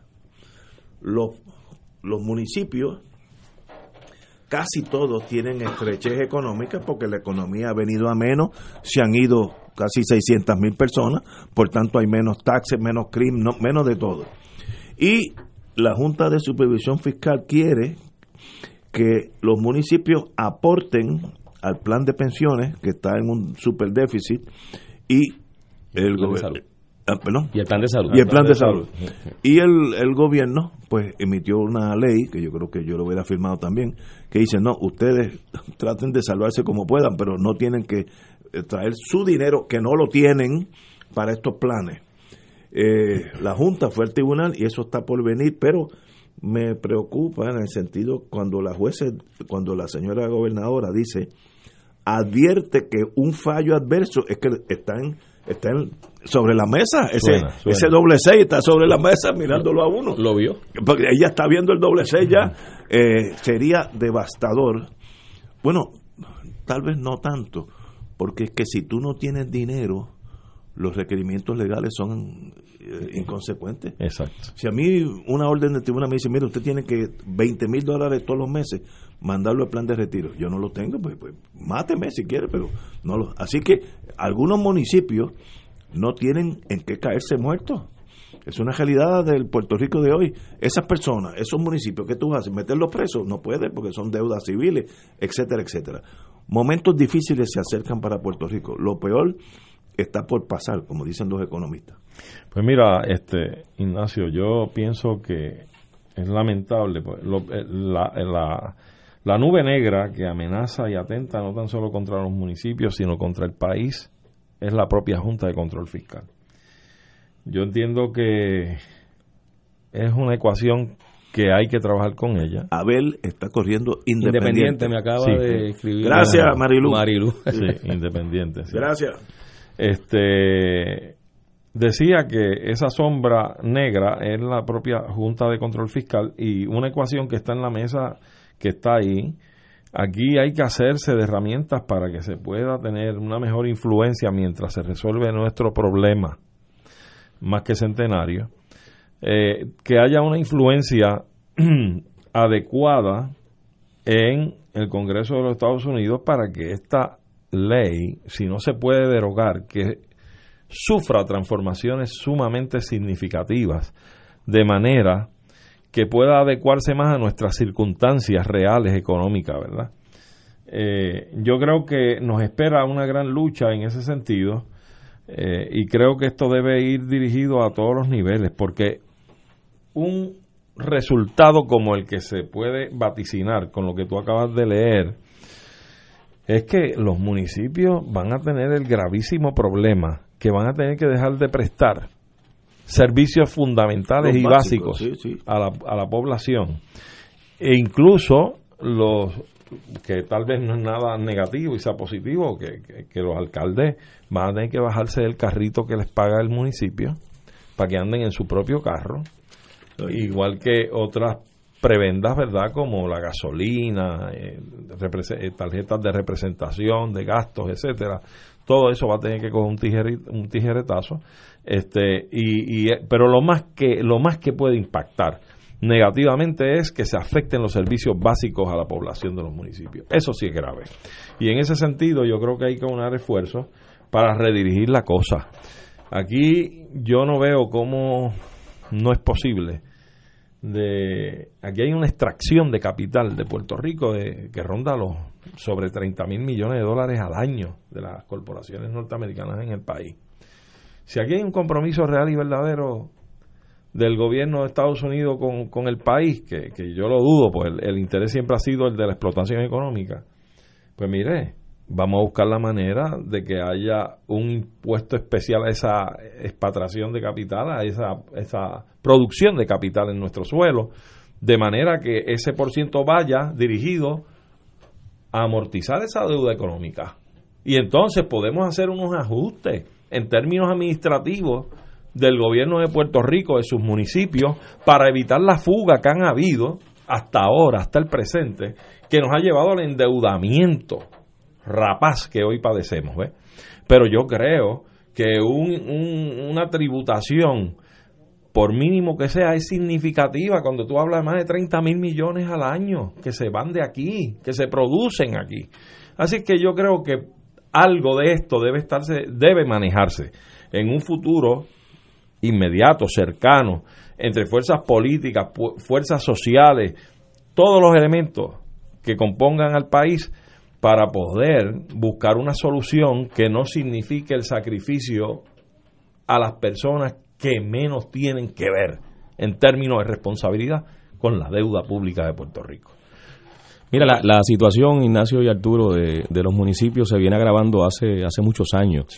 Eh, los problemas fiscales, de hecho, hace como, como 10 años yo recuerdo haber leído un informe en el que se decía que la mitad de los municipios tenían déficit eh, fiscales, ya hace 10 años. Eh, eso se ha agravado en los últimos años, producto de la recesión económica que se ha incrementado. Algunos economistas hablan no de recesión, sino de depresión económica, que es un estado ya mucho más avanzado del deterioro de, la economía. Eh, y esto se ha reflejado también en lo que es la, la forma de operar los municipios, en lo que tiene que ver con el recaudo eh, de los ingresos que los municipios les permiten eh, operar, eh, pero también se ha reflejado en la forma en que el gobierno central y las finanzas del gobierno central también se han deteriorado y aquí el golpe último ha sido precisamente el deterioro de las finanzas del gobierno central, sobre todo cuando, cuando se declara en quiebra el Banco de Fomento, ahí los municipios perdieron en conjunto, si recuerdo bien la cifra, cerca de 200 millones de dólares. Recuerdo a la alcaldesa de San Juan plantear que solamente el municipio perdió 40 millones de dólares. O sea, que se fumaron, era dinero de los municipios, que, en esa quiebra eh, lo perdieron. Y entonces, encima de eso, vienen los planes fiscales de la Junta de Control Fiscal, que se han traducido en los presupuestos para cada uno de los pasados años fiscales, en donde los municipios también han recibido una reducción significativa. De hecho, para este año fiscal, estaba mirando la tabla ahora mientras ustedes hablaban, a los municipios se les redujo 88 millones la asignación del gobierno central a los municipios. Eso es, 88 millones. de la Junta. Claro, como parte del plan fiscal de la Junta, porque ahora el presupuesto lo aprueba la Junta. Claro. Perdón, o sea que estamos hablando de un presupuesto que fue la Junta el que lo certificó. Fue el presupuesto que la Junta elaboró, diseñó, certificó e impuso, que está a tono como, como inevitablemente tiene que ser con el plan fiscal que ellos han, han preparado. El último fue de, de, mayo del año pasado. Entonces los municipios han venido eh, eh, sufriendo y han venido recibiendo esta serie de, de golpes económicos que los tienen a una mayoría de ellos, ya más del 50%, en condiciones en que económicamente se les hace muy difícil o casi imposible eh, operar y proyectarse como que puedan funcionar para el próximo año fiscal eh, según lo que debiera ser lo, lo, menos en que un municipio debe, debe operar y, brindar servicios a la, a la ciudadanía.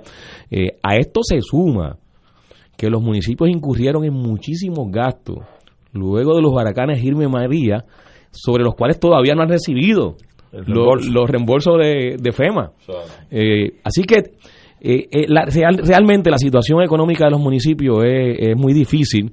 Eh, ha llevado a que, recuerdo también una nota de prensa en que el alcalde de Cuamo, García Padilla, de hecho el apodo es igual que el mío, Tato, Tato García Padilla, expresaba así textualmente, si esto sigue, en las próximas elecciones vamos a elegir no alcaldes, sino síndicos liquidadores de los municipios. Recuerdo que usaba esa frase. Eh, y, yo creo que no está muy lejos de la, de la realidad, de lo que en estos momentos se perfila como la situación económica de los municipios. Sumémosles a eso, es que esto es un conjunto de cosas, sumémosles a eso todas esas leyes de exención contributiva que también afectan la finanzas de los municipios.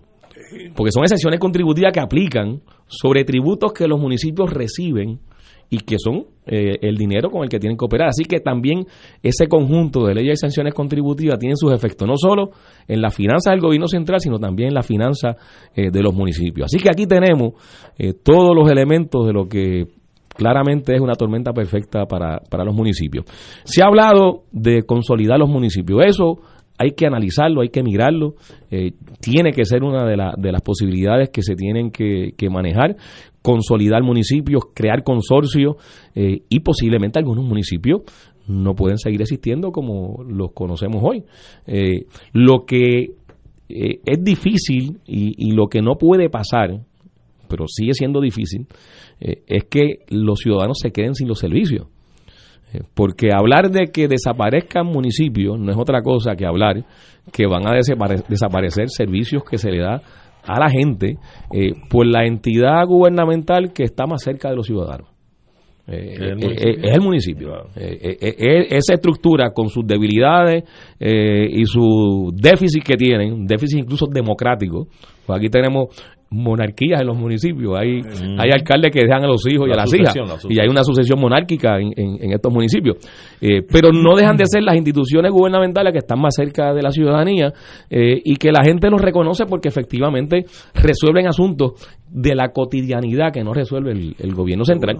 Eh, pero ahora eso también está en peligro de extinción y forma parte también, y, y hay que insistir en eso, forma parte de la visión ideológica de la Junta de Control Fiscal de menospreciar esas instituciones eh, de gobierno que tenemos en el caso de, de los territorios municipales, eh, a fin de cuentas, con el único argumento de que hay que pagar la deuda y de que hay que cumplir con los bonistas sobre una deuda que no, no ha sido auditada, eh, una deuda que la propia Junta ha cuestionado que algunas de sus emisiones fueron ilegales, sin embargo ahora en, en, en el plan de reestructuración de la deuda del gobierno central plantean pagar precisamente la deuda que ascendía a 9 mil millones que anteriormente la Junta reconocía que era una deuda que era ilegal porque había excedido el mandato constitucional eh, que establece los límites de emisión de ese tipo de deuda. Sin embargo, ahora está pagando.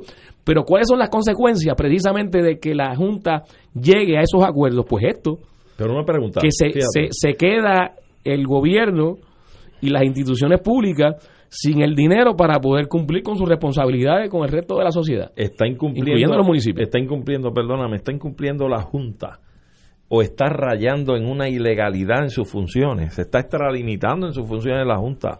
Yo no sé. Con haber identificado una deuda como ilegal y entonces ahora asumirla para pagarla.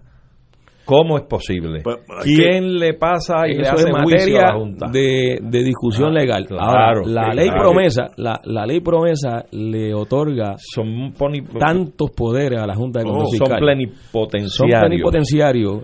Eh, y además esto se dilucida en el Tribunal Federal, y yo los tribunales de Puerto Rico. De lo que tú has planteado, evidentemente uno de, las, de los objetivos para mí sin lugar a dudas es que la Junta lo que persigue es la eliminación del municipio porque entienden que hay demasiado de muchos municipios. Ellos llegaron a esa conclusión y la están ejecutando. La están ejecutando. Cuando a ellos no les corresponde ejecutar esa decisión, nos corresponde a nosotros, los puertorriqueños y puertorriqueñas, decidir cuántos municipios queremos tener. Y de hecho, tiene que ser como, parte de un proceso democrático donde tiene que haber no hay una reestructuración adecuada. claro, y, y, y, no es que los municipios no necesiten reestructurarse, yo creo que sí, que hay que hablar también de la reestructuración de los municipios para hacerlos más democráticos, más representativos de su ciudadanía. Probablemente hay que llegar al concepto Pero es una decisión nuestra, la que tenemos que hacerla. donde tú agrupes varios municipios. No la pueden hacer los siete procónsules de la Junta. Claro, claro.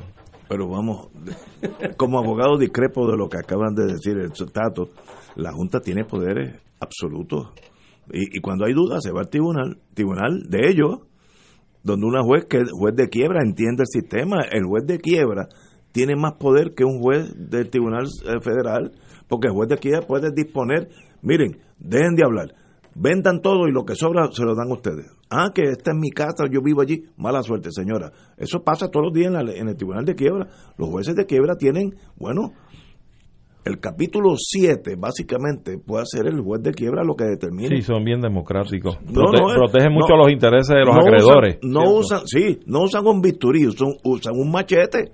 Y a veces tú ves unas resoluciones y son válidas. vamos a una pausa y regresamos.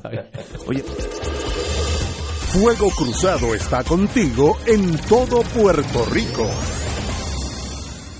Las farmacias de la comunidad han estado siempre presentes en todo momento, atendiendo tus necesidades de salud para lograr un mayor bienestar. En tu farmacia te conocen, te ayudan y te brindan el mejor servicio a ti y a los tuyos siempre. Visita tu farmacia de comunidad más cercana y apoya lo nuestro. Tu farmacia de comunidad, tu salud, nuestra prioridad. Mensaje de la Asociación de Farmacias de la Comunidad. Buenos días familia. Es la casa a la que siempre puedes llegar sin invitación. A las 10 de la mañana, Judith Felicie es tu anfitriona para conversar sobre medicina, psiquiatría de niños y adolescentes, artes, derecho, valores y fe. Todos los días por Radio Paz 810 AM. Buenos días familia. Donde una conversación parece demasiado corta. Buenos días familia. De lunes a viernes por Radio Paz 810 AM. 2.6 millones de autos en Puerto Rico, algunos de ellos con desperfectos.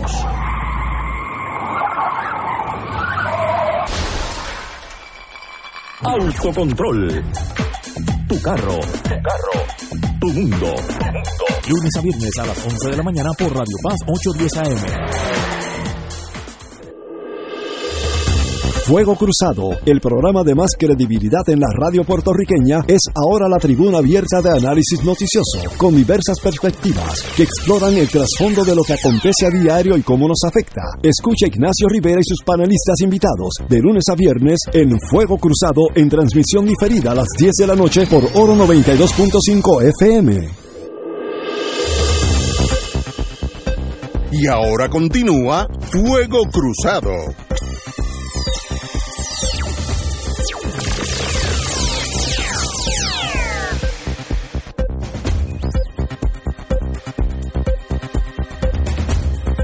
Me dice una compañera sanjuanera que, que Tato nos diga dónde podemos ver el cambio de zonificación en el viejo San Juan. Eh, como tenemos aquí un señor que sabe de eso, Tato, ¿qué tú harías si yo si fuera esta señora? ¿A dónde a dónde la enviaría?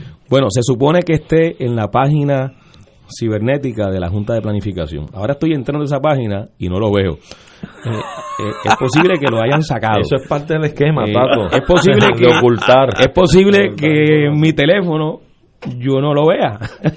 Pero francamente en estos momentos no lo logro localizar. Ahora le quiero advertir a la amiga y a los que nos están escuchando que aunque usted lo vea, para poder interpretar el cambio tiene que abrir el mapa interactivo de la Junta de Planificación, que es otro mapa, que es donde está la zonificación actual, la calificación actual. La y esa, exacto, la, la, la presente, la, la que está eh, vigente. Y ahí es que se puede ver la comparación. Precisamente esa era de las cosas que le criticamos a la Junta de Planificación cuando sacó esta barbaridad, que no había, no había forma para que el ciudadano común, incluso aquellos que tuviéramos algún tipo de destreza manejando esto, pudiéramos rápidamente poder interpretar lo que era la propuesta de la Junta versus lo que está vigente, para no hablar de las complejidades en cuanto a la reglamentación que acompaña cada uno de, de estos cambios. Eh, eh, eh, era un- eh, es un proceso bastante complejo y requiere de mucho tiempo y la Junta además, y a nuestro juicio, y nuevamente de los que estuvimos participando en esta denuncia, con la intención y adrede, no publicó una explicación. O sea, ese mapa aparecía en la página de la Junta Sin explicación. sin explicación, sin las razones, sin un memorial de por qué se hacía el cambio de, ¿Y de quién- calificación, y- y quién- cuál era el cambio precisamente que se estaba proponiendo versus el que existía actualmente. Eso la Junta no lo incluyó en la documentación y eso es una violación eh, claramente de la función de la Junta de Planificación. De, de informar hablando- adecuadamente a la ciudadanía sobre lo que son sus recomendaciones y propuestas, y más en este caso cuando se trata de un mapa de calificación para todo el territorio nacional de Puerto Rico que se trata de manejar cómo nosotros queremos organizar el territorio en relación a las distintas actividades que existen, prevemos que van a existir y que podemos proyectar que aunque ahora no las preveamos, debemos considerar tener la holgura en las reglamentaciones y en lo que se está proponiendo para contemplar esos cambios. Nada de eso aparecía en la explicación. Si yo fuera detective de la Scotland Yard, yo analizaría eso que tú acabas de, indicar. ¿quién se beneficia económicamente de- después de todas estas evoluciones? Búscate, en algún lado hay alguien, en La Habana diríamos un picúa, que se va a hacer su dinerito. Ese es el que está haciendo todo eso. Estoy exagerando tal vez, pero es que las cosas no suceden en un vacío. ¿Sabes? Si un elevador se cae, es porque se rompió un cable. Las cosas no se caen por sí solas. Aquí hay un plan donde alguien va a hacer dinero. Me dicen aquí de, de Viejo San Juan también que hay un inversión, tengo el nombre pero no lo voy a mencionar por obvio, por razones obvias, que él solo ha comprado 16 edificios, un extranjero, 16 edificios en el Viejo San Juan. Pues esos sencillamente los compró porque quiere ayudarnos a que sean bonitos. Tiene la respuesta a la pregunta. O él tiene un ¿Quiénes son plan, exacto. O él tiene un plan que ninguno de nosotros sabemos. Pues para eso está la Junta de Planificación.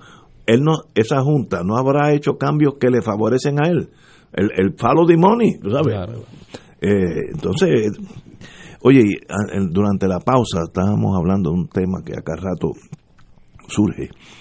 Tenemos de aquí hasta noviembre, vamos a oír cinco candidatos a la gobernación eh, todos los días diciendo desde cosas muy reales hasta cosas de fantasía, pero esa es la política, con eso yo no tengo problema. Cuando gane esa persona, hombre o mujer, ¿qué poder, una vez que entra ya está en la fortaleza, entró, prendió la luz, eh, si tiene suerte la luz prendió, este, y se sienta y mira para, para, afuera, para el morro, lo tan lindo que es. ¿Qué poderes tiene ese maestro de verdad? Si la economía lo maneja eh, la Junta de Planifica, de, de Control Fiscal, y en estos días, ayer o, o hace dos días, el presidente Trump envió, ya está en Puerto Rico, un almirante que se va a encargar de la, de la transferencia de dinero de Washington a Puerto Rico y a dónde va el dinero y, con, a, y a mano de quién se lo da. Un almirante. Si no controlamos la economía y no controlamos el- la relación con Washington en torno a la economía, ¿qué manda el, el gobernador de Puerto Rico o la gobernadora, quien sea? Pues será una figura de, de, no sé, de ir a cortar una cinta en, en, en Plaza de las Américas cuando inauguran una tienda. Una figura básicamente vacía de poder. ¿O es que ellos piensan que la Junta se va a ir en, este cuatrenio? Eh, es un, un momento difícil aún para el gobernador de Puerto Rico. Compañero. Mira, Ignacio, tú, tú mencionas varias cosas que me ayudan a, comentar lo que pudiera ser la respuesta a lo que acabas de plantear. Eh, pero en primer lugar, eh, sería bueno, y conversábamos como tú bien señalas fuera del aire, eh, escuchar de los candidatos y candidatas qué van a hacer con lo que queda de administración pública. Que desde mi punto de vista, eh, lo que queda de gobierno es un guiñapo de lo que De lo que era. de lo que de lo que se consideró que había en, en- En algún en- en momento. algún momento en años anteriores Eh, así que yo, yo yo pienso que para empezar el candidato o la candidata que diga que va a gobernar pues ya está arrancando con una premisa equivocada para no decir que está mintiendo porque aquí no se va a gobernar porque aquí la Junta de Control Fiscal aprueba los planes fiscales que son de estos que hemos hablado en, los segmentos anteriores, que le recortan dinero a los municipios, a las distintas agencias públicas, recorta, recorta el gasto público. Eh, la Junta es la que hace los planes de reestructuración de la deuda. Eh, se hizo ya el plan de Cofina, que ya hay economistas que han evaluado ese plan de Cofina y han concluido que el mismo es insostenible eh, hace el plan de reestructuración de la deuda del gobierno central, que es el que se está debatiendo en, estos días, que se supone, que, de hecho, que mañana la Junta lo someta a- al tribunal, eh, donde hablábamos anteriormente que hay una deuda de 9 mil millones que la Junta anteriormente reconocía que era ilegal y ahora la está pagando. La Junta es la que hace el presupuesto, los últimos dos presupuestos, a veces estas cosas se olvidan en, en las discusiones eh, generales que hay en el país, eh, pero los últimos dos presupuestos del gobierno de Puerto Rico los certificó y los impuso la Junta de Control Fiscal, no fue el gobierno de Puerto Rico. El que está corriendo eh, de este año fiscal y el del año fiscal anterior. Así que tampoco el gobernador ni el gobierno está aprobando el presupuesto, no está aprobando los planes fiscales ni está participando directamente en lo que es la reestructuración de la deuda. Entonces, el que aprueba el presupuesto y el que aprueba los planes fiscales es el que en la práctica establece las políticas públicas. Seguro. O sea, eh, eh, eso yo creo que está clarísimo. Porque de nada sirve, de nada vale que la legislatura apruebe una ley para, para proteger las costas de Puerto Rico. Ojalá lo hicieran. Pero de nada vale que se apruebe esa ley si no se asigna el presupuesto para atender esa responsabilidad. Y ahora eso quien lo decide es la Junta de Control Fiscal, no es la legislatura. Igualmente podríamos hablar de otras necesidades y atenciones que tienen que legislarse y que tienen que atender cosas que ocurren en la cotidianidad, que no se eh, establecen necesariamente por visiones de mediano y largo plazo, porque hay circunstancias que ocurren y sencillamente hay que atenderlas. Pero todo eso está fuera de lo que puede hacer el gobierno de Puerto Rico, entiéndase sus ramas de gobierno, el Ejecutivo y la legislatura, porque esas competencias ahora mismo las ha asumido la Junta de Control Fiscal. Pero entonces, tú muy bien señalas, Ignacio, que ahora se le han sumado otras camadas burocráticas o de decisión, otras camadas de poder.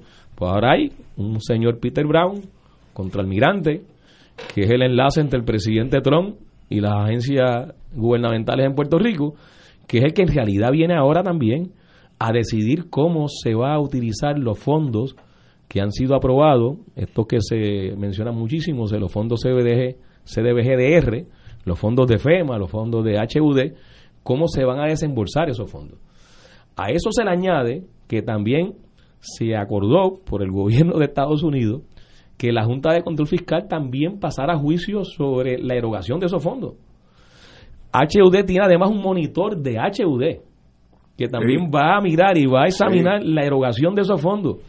Entonces, los tramos gerenciales de decisión que hay en este proceso son tales, son tantos, que en la práctica hacen imposible, en la práctica hacen imposible que una administración de gobierno en Puerto Rico pueda tener incidencia, pueda tener injerencia en lo que va a ocurrir desde el punto de vista financiero y presupuestario en el país. Y por tanto de lo que va a ocurrir en la aplicación y la implementación de las políticas públicas. Las leyes que se aprueban en Puerto Rico, si tienen consecuencias económicas, se lo tienen que notificar a la Junta de Control Fiscal. Eso ya, ya ha ocurrido. la ley 29 es uno de los ejemplos. ¿Eh? Y la Junta tiene, tiene, por virtud del poder que le dio la ley promesa, el poder de no eh, certificar o, o, emitir decisión sobre que esa ley no se puede aplicar que es lo que está pasando con la ley con la ley 29. Así que los candidatos y candidatas tienen que responder eh, qué es lo que van a hacer. Y cuando uno mira este panorama, este escenario, eh, hay dos opciones solamente. O te conviertes en la secretaria o el secretario de la Junta, o te enfrentas a la Junta de Control Fiscal y a ese entramado de, de poder que es en estos momentos imponente, que es aplastante, eh, y que no cuenta porque no es resultado de que nosotros los puertorriqueños y las puertorriqueñas hayamos votado para que eso sea así.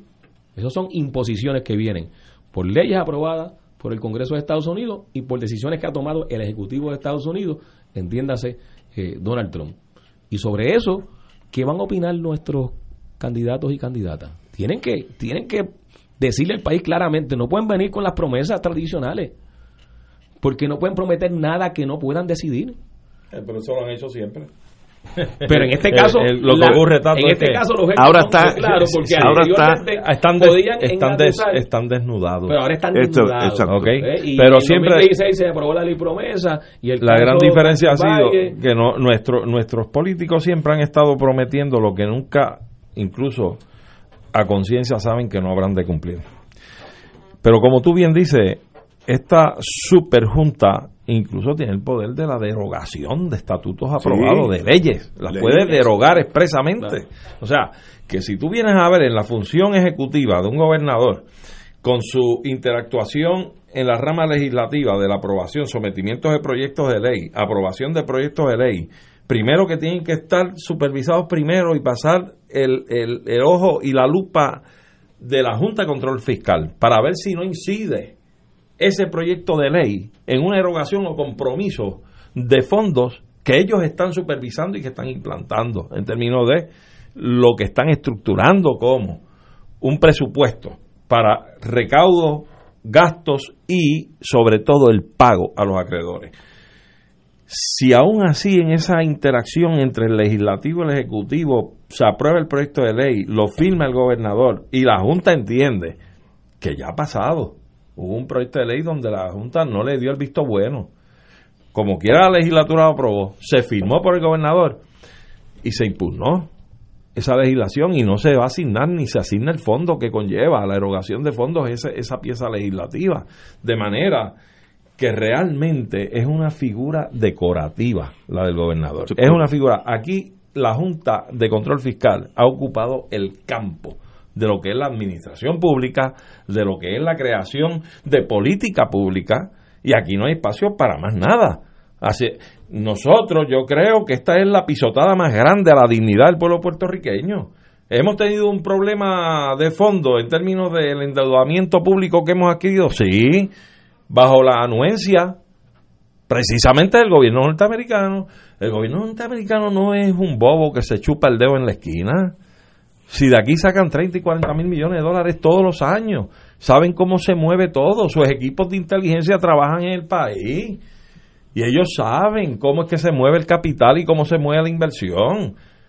Así es que ellos son tan responsables de esta deuda del país como lo es los gobiernos que ha tenido el país, que han sido los aláteres a última instancia de los mejores intereses norteamericanos en Puerto Rico, porque aquí vamos a darnos de cosas chiquitas.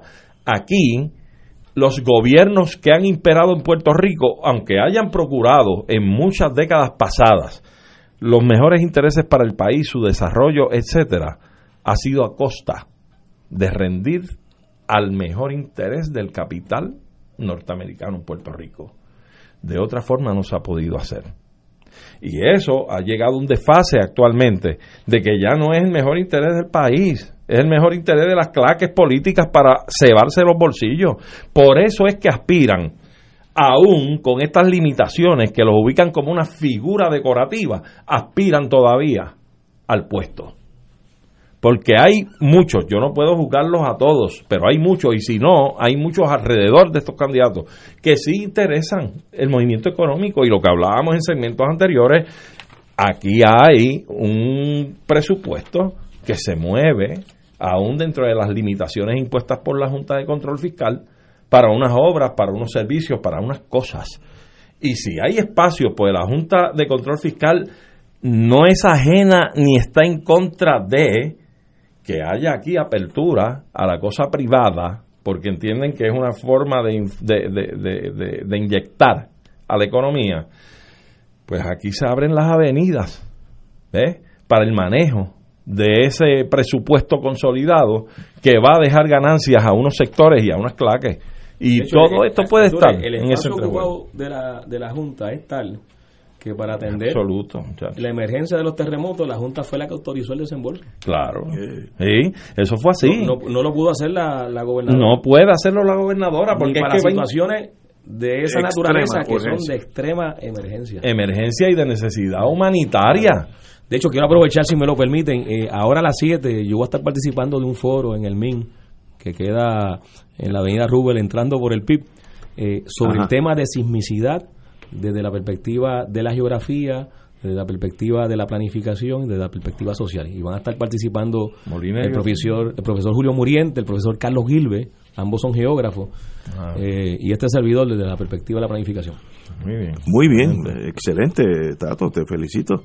Eh, un ex secretario de Justicia me dice, el gobierno hasta ahora no ha definido lo que son servicios esenciales. Tiene que ver con las elecciones si, si quiere el gobierno, déjeme eso a mí. Mira, entre nosotros tres, esta tarde podemos decir que son los, los servicios esenciales. Lo más básico para la humanidad. Eso llame. Policía, medicina, educación. Salud. Ah, salud, o sea, medicina. Eh, vivienda. vivienda. de hecho. No son, no son diez cosas.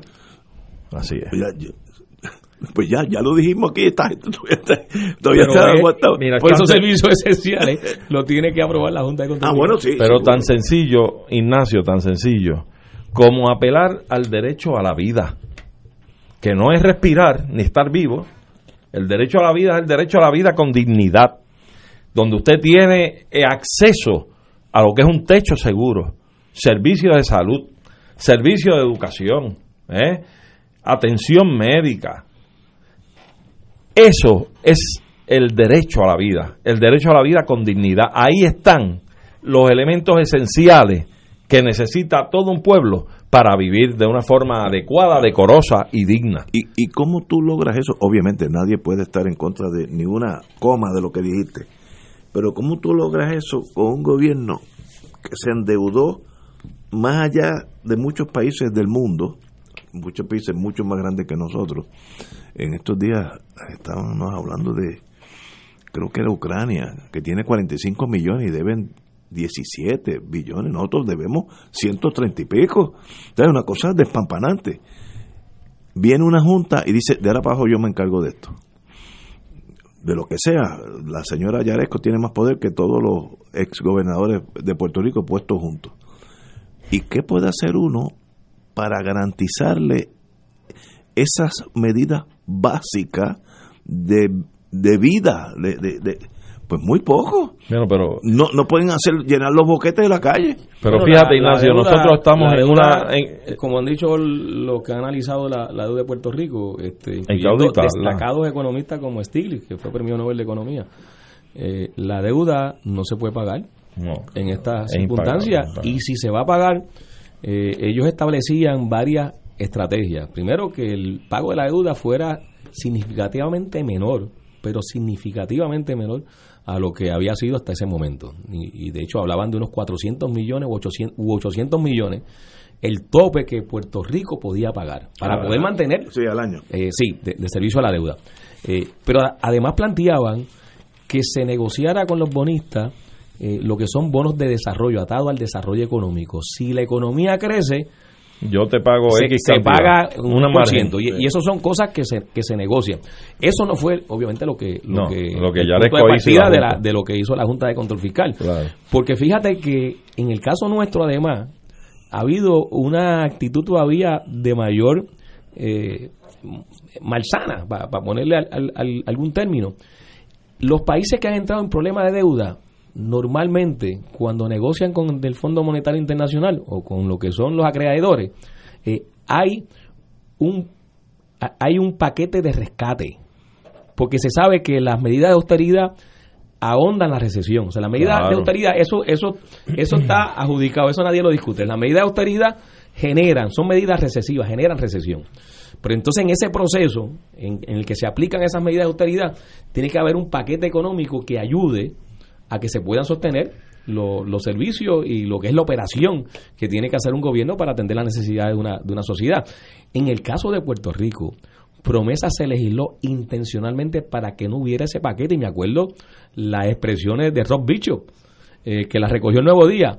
Lo bueno, decía Bicho, de promesa es que el, del bolsillo del estadounidense no va a salir ni 10 centavos. Nada. Le decía 10 centavos, era un poquito más generoso.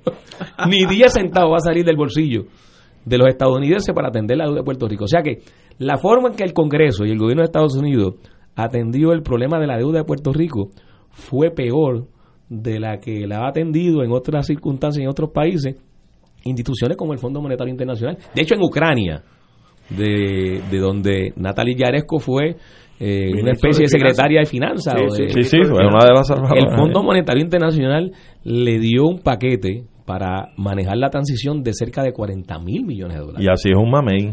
Pero aquí Porque se, reconoce que hay esa necesidad en ese proceso de, transición de manejar una deuda. Entonces, en el caso nuestro, eso no ha ocurrido. Por tanto, todavía menos podemos entrar en negociaciones con los bonistas para pagar una deuda en los términos en que la Junta está proponiendo pagar. Oye, el plan de ajuste de la deuda del gobierno central implica que del presupuesto del gobierno de Puerto Rico salgan anualmente 1.500 millones, ese solamente. No estamos hablando de la Ecofina, ese solamente. dudo, que pueda salir. Y de estos micrófonos escuché a, al ex eh, secretario de Hacienda eh, Zaragoza, Zaragoza. Eh, plantear, imagínate además que le tienes que quitar al presupuesto de Puerto Rico dos mil millones que ahora van a pagar las pensiones. Pero mira, mira. Ya, ya, ya tienes 3.500 millones comprometidos de, un presupuesto del gobierno central de, nueve, mil millones. De 9.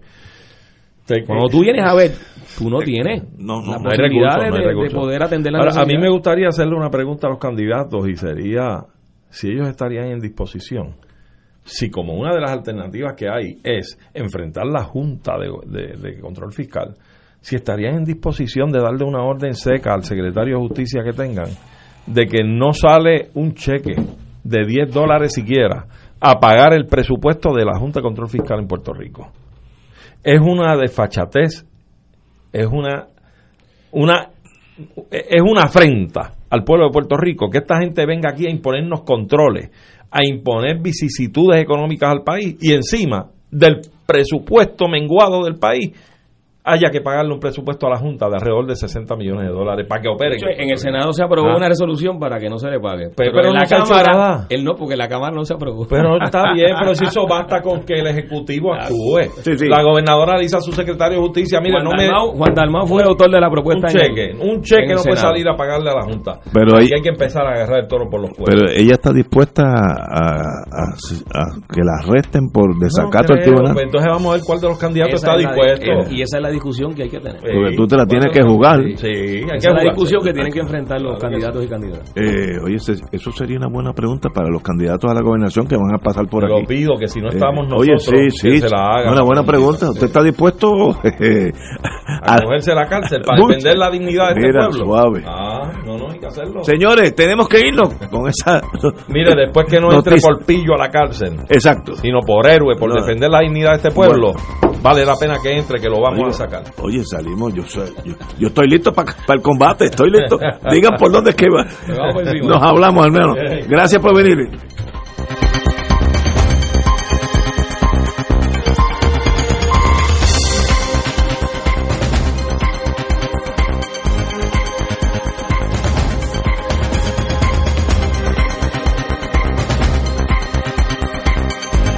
Esta emisora y sus anunciantes no se solidarizan necesariamente con las expresiones vertidas en el programa que acaban de escuchar.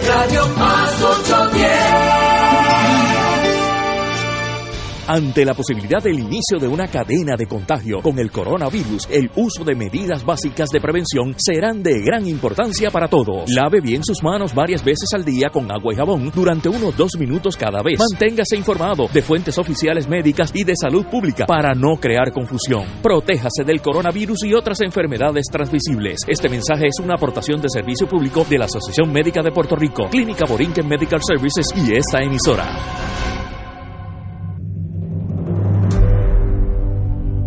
Con ustedes, el Papa Francisco. A menudo los migrantes son víctimas del tráfico y de la trata de personas.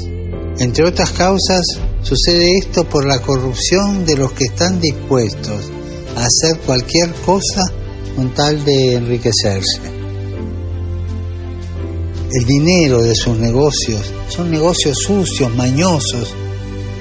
Es dinero manchado de sangre.